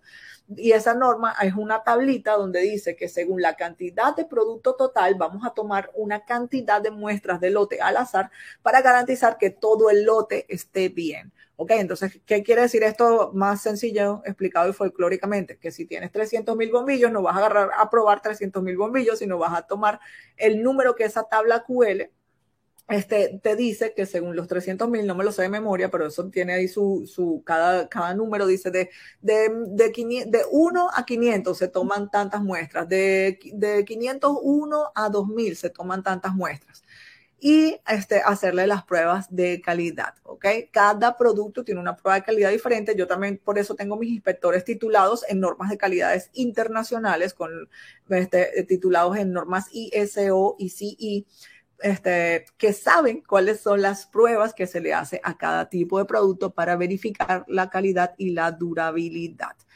Em, como les dije, estos reportes incluyen más de 40 páginas por lo general, hay reportes que incluyen 80 páginas. Ustedes prácticamente entran virtualmente a la fábrica, es como que ustedes estuvieran ahí revisando su producto, porque nosotros somos tan fastidiosos de verdad que a veces las fábricas nos dicen, ay, qué fastidio, ya esta gente viene, porque vamos a revisar eso, miren por delante, por detrás la caja, si prende, si no prende, si tiene un puntico malo, si tiene una rayita, y ustedes lo van a poder ver ahí todo documentado y si hay productos con malos acabados, lo bueno y cuál es el éxito de mis clientes y por qué la gente este, exitosa de importación desde China puede durar tantos años. Porque solamente pagan por productos aceptados. Si hay productos con malos acabados, se quitan del lote y tú vas a pagar, la factura se va a modificar y vamos a decir, ah, no, el 10% estuvo malo. Entonces, quitamos el 10% de la factura, lo quitamos del montón y solo vamos a mandar ese 90% que estuvo bueno y tú vas a pagar ese 90% que estuvo bueno y además tus clientes de Amazon, si en este caso ustedes están vendiendo en Amazon, no van a recibir ese 10% de productos con malos acabados que te van a dejar esos malos reviews ahí que también te van a dañar mucho. Y así tu, tu cuenta se posiciona y tu marca se posiciona. Una cosa importante acá, Giselle, te digo de la calidad, es que en Amazon eh, hay un, uno tiene que estar, tiene un estándar de, de que los productos no salgan defectuosos. Uno tiene que estar uno tiene que tener menos del 1% de productos defectuosos y si no, entra uno en problemas con Amazon y le pueden cerrar a uno el listado o la cuenta. Entonces, si no hacen una, una inspección de calidad y traen un montón de productos que de pronto pueden salir malos, pues se daña uno la cuenta con Amazon. Ajá, así es, así es. Importantísimo. qué pena la interrupción. No, no, no, me encanta ese punto que agregaste. La verdad es importantísimo que lo hayas dicho porque no es nada más, ahí estamos mezclando la importación y lo de Amazon también. La gente, no cree que estas inspecciones son necesarias. ¿Y qué efecto colateral puedes tener de no hacer una inspección de calidad que hasta te cierren tu cuenta de Amazon? Es desastre. Ni siquiera vas a perder clientes, vas a perder tu ventana de venta. Tengo miedo en este momento. Es la, o sea, yo perder mi ventana de venta me, me siento que me da un ataque que no respiro. Si a mí, por ejemplo, me cierran, no sé, mi, todos mis canales de venta que yo tengo. Entonces, es por eso también es muy importante y me cae mal la gente que todo el tiempo que dice, no, es que es un gasto aparte o yo no hago eso. De verdad, como les digo, son gente que un día van a sufrir y van a tener sus problemas y lo veo a cada rato. También tengo muchas historias que es muy largo decir, de gente que me dijo en un principio, no, mejor no voy a hacer la inspección y llegan dos años después, mira, perdí todo mi dinero porque me llegaron los productos malos, porque no me estafó el proveedor, porque llegó todo feo, como la chica del guante de nitrilo. Entonces, bueno, seguimos adelante. Bueno, esto ya este creo que está repetido, Guillermo. Porque aquí, aquí, aquí, vamos a hablar es de que ahora hay que pagar el restante. Tienes razón, es verdad. Entonces, después de la inspección de calidad, que tú recibes tu reporte, que si hubo producto malo, que puede ser que no haya habido, porque también yo voy a muchas inspecciones y salió todo perfecto, y te decimos, mira, check, check, check, check, todo listo. Entonces, ahí es el momento de pagar el balance de la compra y este, los métodos de pago, les vuelvo a repetir, tú puedes pagar desde tu banco, transferencia bancaria internacional, puedes utilizar mi, mi, empresa como método de pago, pagarle a mi empresa y mi empresa le paga a tus proveedores. Y este, también tienes el Trade Assurance, que es de Alibaba, que muchas personas lo usan, lo nombro porque después la gente dice, no, pero es que no nombraste el Trade Assurance. Yo no lo uso, realmente yo no soy muy este, no soy la persona para explicar ese método de pago, pero hay mucha información en Internet donde ustedes las pueden buscar. La verdad, mi comentario es que lo mejor siempre es o pagar tú directamente de tu banco o utilizar una empresa como la mía. En tercer lugar, es el Trade Assurance porque tiene unos, unos, unos fallos que no cubre los dos primeros. Entonces, bueno, ya pasamos al siguiente paso, que es el envío. Entonces, ya todo está listo, tienes tu producto inspeccionado, este, ya, ya hiciste el pago. Eh, este, esta parte del envío también deberíamos haberla hablado, o sea, o la, tienes que haber definido en el momento antes de mandarle el pago del anticipo al proveedor. Ahí ya yo se los comenté antes, pero se los vuelvo a repetir. Hay que hacer, era, esto está dentro de estimación de costos. ¿Se recuerdan que hablamos de la estimación de costos? Ahí estaba estimado el costo del envío. Entonces, ¿qué incluye? Este, este mm, paso que incluyen estos costos, la valoración, cuánto cuesta el envío total de tu mercancía. Tienes que tener el peso de la, de, de la mercancía, la cantidad de cajas, la medida de las cajas, de dónde sale y a dónde va. Porque hay personas que me dicen todos los días me llega gente yo digo, Dios mío, no puede ser. Dicen, que yo quiero que me des un, un costo de un envío de China a Estados Unidos o de China a Guatemala, pero ¿de qué parte de China sale? A qué parte de Guatemala va o de México, a qué ciudad de México. El envío es solamente marítimo, el envío es aéreo, el envío es DDP. Entonces, aquí también vamos a explicar un, un, poco, ¿no? ¿Qué es el envío DDP? Que es uno de los envíos más utilizados para vender en Amazon. DDP significa Delivery Duty Pay, que quiere decir que incluye el costo del envío, va a incluir el costo de nacionalización, de importación, de impuestos de aduana que pagan los productos para entrar al país. Entonces, nosotros podemos eh, cotizar ese envío cuando ustedes nos dan esa, esa solicitud. Nos dicen, mira, Giselle, yo quiero saber, yo compré tantas tazas o tantos juguetes y los voy a enviar a este almacén de Amazon en esta ciudad y necesito cuánto me va a costar puesto dentro del almacén. Y nosotros entonces decimos, esto es un envío DDP y tenemos que calcular el costo del flete marítimo o aéreo más los costos de importación de aduana. Los Incoterms, esto es algo que va dentro de la estimación de costos eh, variables y fijos. Cuando ustedes están cotizando sus productos en el, en el precio al lado o abajo, dependiendo del proveedor, hay unos que lo colocan al lado y unos los colocan abajo, debe decir cuál es el Incoterm en el que se está este, tomando la negociación para los que no saben, a lo mejor este, muchos saben, pero otros no, Incoterms son los términos de comercio internacional que especifican de quién es la responsabilidad del producto hasta cuándo. Entonces, entonces los más utilizados son XW, FOB, CIF y DDP, que es este DDP.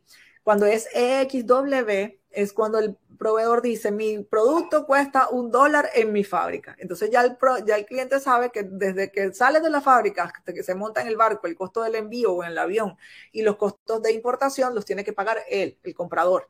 Cuando es FOB, es que el proveedor dice, cuesta un dólar, pero yo te lo voy a poner ya montado encima del barco o encima del avión para que salga directamente. Bueno, el FOB solamente es marítimo yo voy a hacerme cargo de todos los gastos del producto hasta que esté montado en el barco, los gastos del transporte terrestre desde mi fábrica hasta el puerto y los gastos de exportación, aranceles y manejos del puerto. El costo CIF, el Incoterm CIF, es cuando el costo del producto, el proveedor dice, me cuesta, te cuesta un dólar, pero yo te lo, el dólar yo estoy asumiendo que yo te lo voy a entregar en el puerto de destino. Vamos a poner que lo van a entregar en el puerto de Miami, o en el puerto de Puerto Cabello, en el puerto de Arica, en Chile o en el puerto de Manzanillo en México. Entonces yo sé que cuesta un dólar puesto en el puerto de Manzanillo, eh, por lo menos en México. Y el DDP, este que está acá, que normalmente es para todos mis clientes en Amazon, les digo, los, todos mis, del 80% o 90% de los clientes que yo manejo que venden en Amazon usan el Incoterm DDP. Es que dicen que cuesta un dólar, pero es un dólar puesto en el almacén de Amazon, ya habiendo pagado todos los costos del producto hasta el puerto, de verse montado en el barco, los gastos de exportación, el costo del transporte del barco hasta el puerto y los costos de importación a los Estados Unidos, si es el caso, por ejemplo. Y este, ya tú sabes que no tienes que hacerte, no tienes otro gasto eh, de el producto de envío y manejo, porque después vienen los, también están los gastos de, este, de Amazon. Valoración de gastos en destino de aduana se aplica. Esto es porque si no estás utilizando el Incoterm DDP, tú tienes que ver cuánto va a costar la entrada de tu producto al país, cuáles son los impuestos de importación, cuáles son los costos de aduana, cuál es el costo del agente de aduana y cuál es el costo del transporte desde el puerto o desde el aeropuerto hasta el almacén de Amazon. Entonces, en el envío, estos son los cinco puntos más importantes que ustedes tienen que evaluar.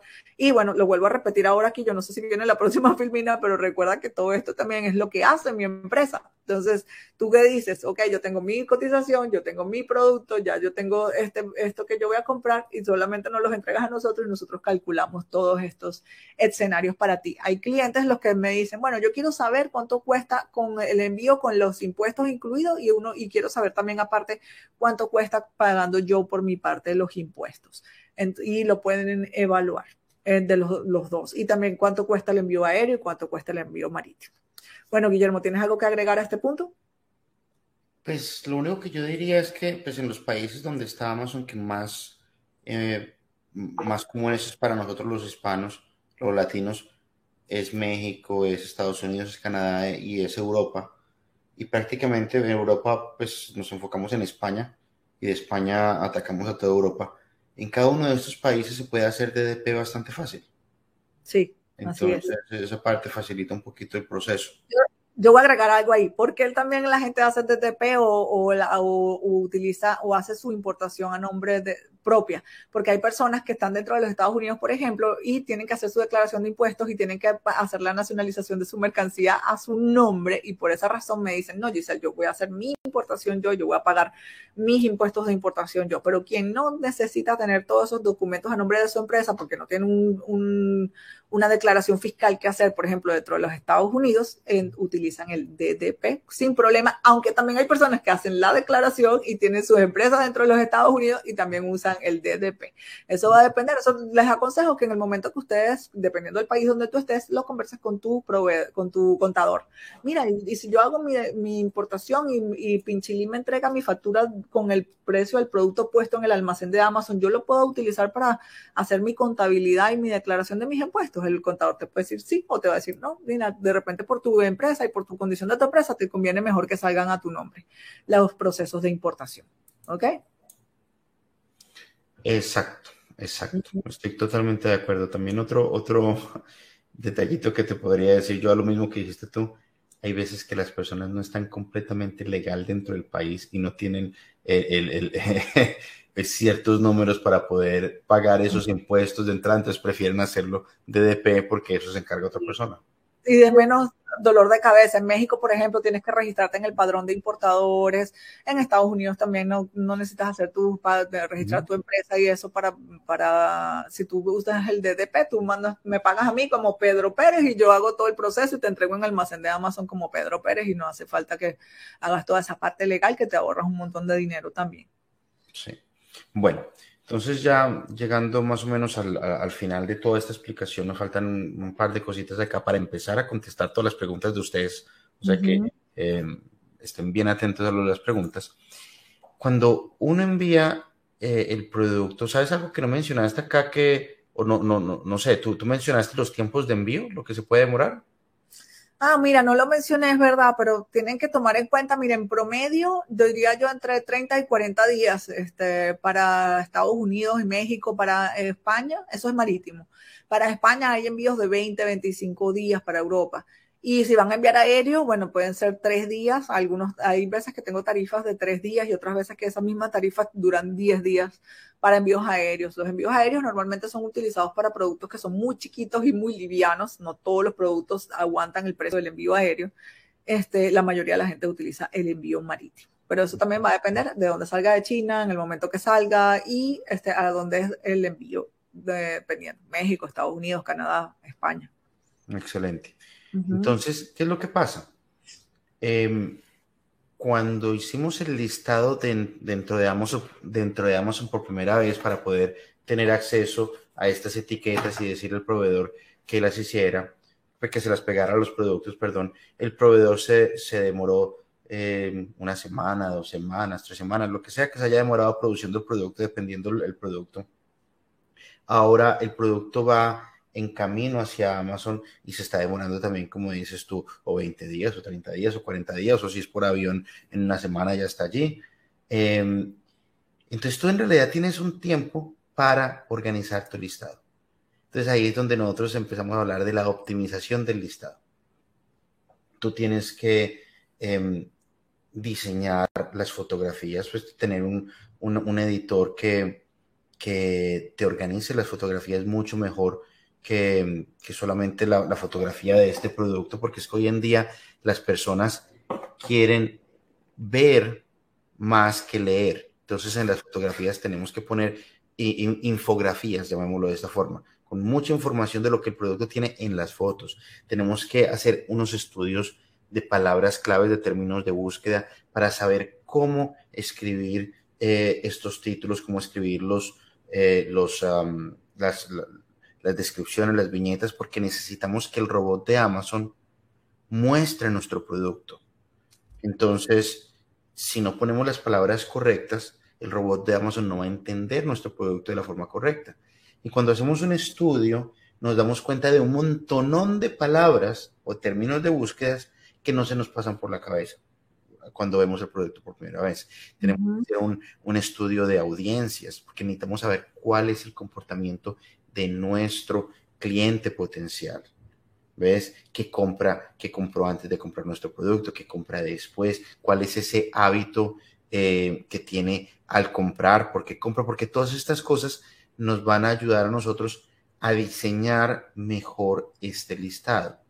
Porque tenemos que entender que hay personas que van a estar compitiendo con nosotros vendiendo productos similares. Entonces nuestro listado tiene que estar muy, muy optimizado. ¿Ves?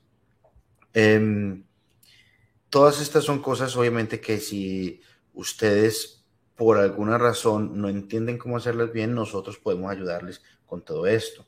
Muchas personas nos dicen, pero es que eh, la publicidad que hacemos no nos está funcionando tan bien. Todo comienza porque el listado no está bien hecho. Entonces, los, robots de, de, publicidad no entienden bien tu listado para también eh, implementar la publicidad. Entonces, todo es una cadena que comienza en la optimización de este listado. ¿Ok? Ahora, durante todo este tiempo, ya tú debes tener tu listado eh, listo para que cuando tu producto llegue a Amazon ya se pueda comenzar a vender y pues todo esto esté bien. Yo quiero agregar algo, Guillermo, discúlpame un momentito. Ustedes mismos, miren, esto es tan importante porque estoy segura que ustedes mismos han comprado en Amazon o en Mercado Libre. ¿Y a quién le compran? Al que tiene el mejor listado, el que tiene las mejores imágenes, la, el mejor, la mejor descripción, la mejor foto de alta resolución. Eh, y por eso están eh, por eso es que hay unas tiendas online que, y las plataformas de este tipo que venden más y otras menos. Así que enfóquense. Mis clientes, los que tienen más éxito fue, fueron esos que hicieron su listado muy bonito, muy arreglado y muy bien pensado de una manera para que se posicionaran y para que pudieran este, generar más ventas. Exacto. Entonces, por ejemplo, yo, hablaba con una persona de un producto similar a este, ¿ves? De, juguetes para perros. Entonces, este es un caso eh, importante ¿Por qué pusimos o por qué esta persona puso un pastor australiano aquí en, la foto principal? Porque de los tres perros eh, más comunes en todos los Estados Unidos es este. ¿Ves? Si yo pongo aquí un boxer o si yo pongo aquí un eh, Doberman o pongo otro, no va a tener el mismo efecto que tiene este perro. Entonces, ¿por qué se puso este perro? Porque se hizo un estudio, se entendió que las personas que, de, las personas que más perros tienen en común es este. Ahora, eh, se entiende que estos son juguetes y estos juguetes son perros, son para perros pequeñitos. Entonces se ponen también las, la, las palabras claves para el, el, el, tipo de, que es, es, que no sé cómo se dice, un perro pequeñito, un perrito, no un cachorrito. Sí, un eh, perro sí. pequeño. Todas esas cosas, cuando uno hace el listado por primera vez, uno no piensa, uno simplemente pone juguete para perros de color rojo, bonito, se estira y suena, pero no se piensa en realidad en la forma como el cliente está buscando.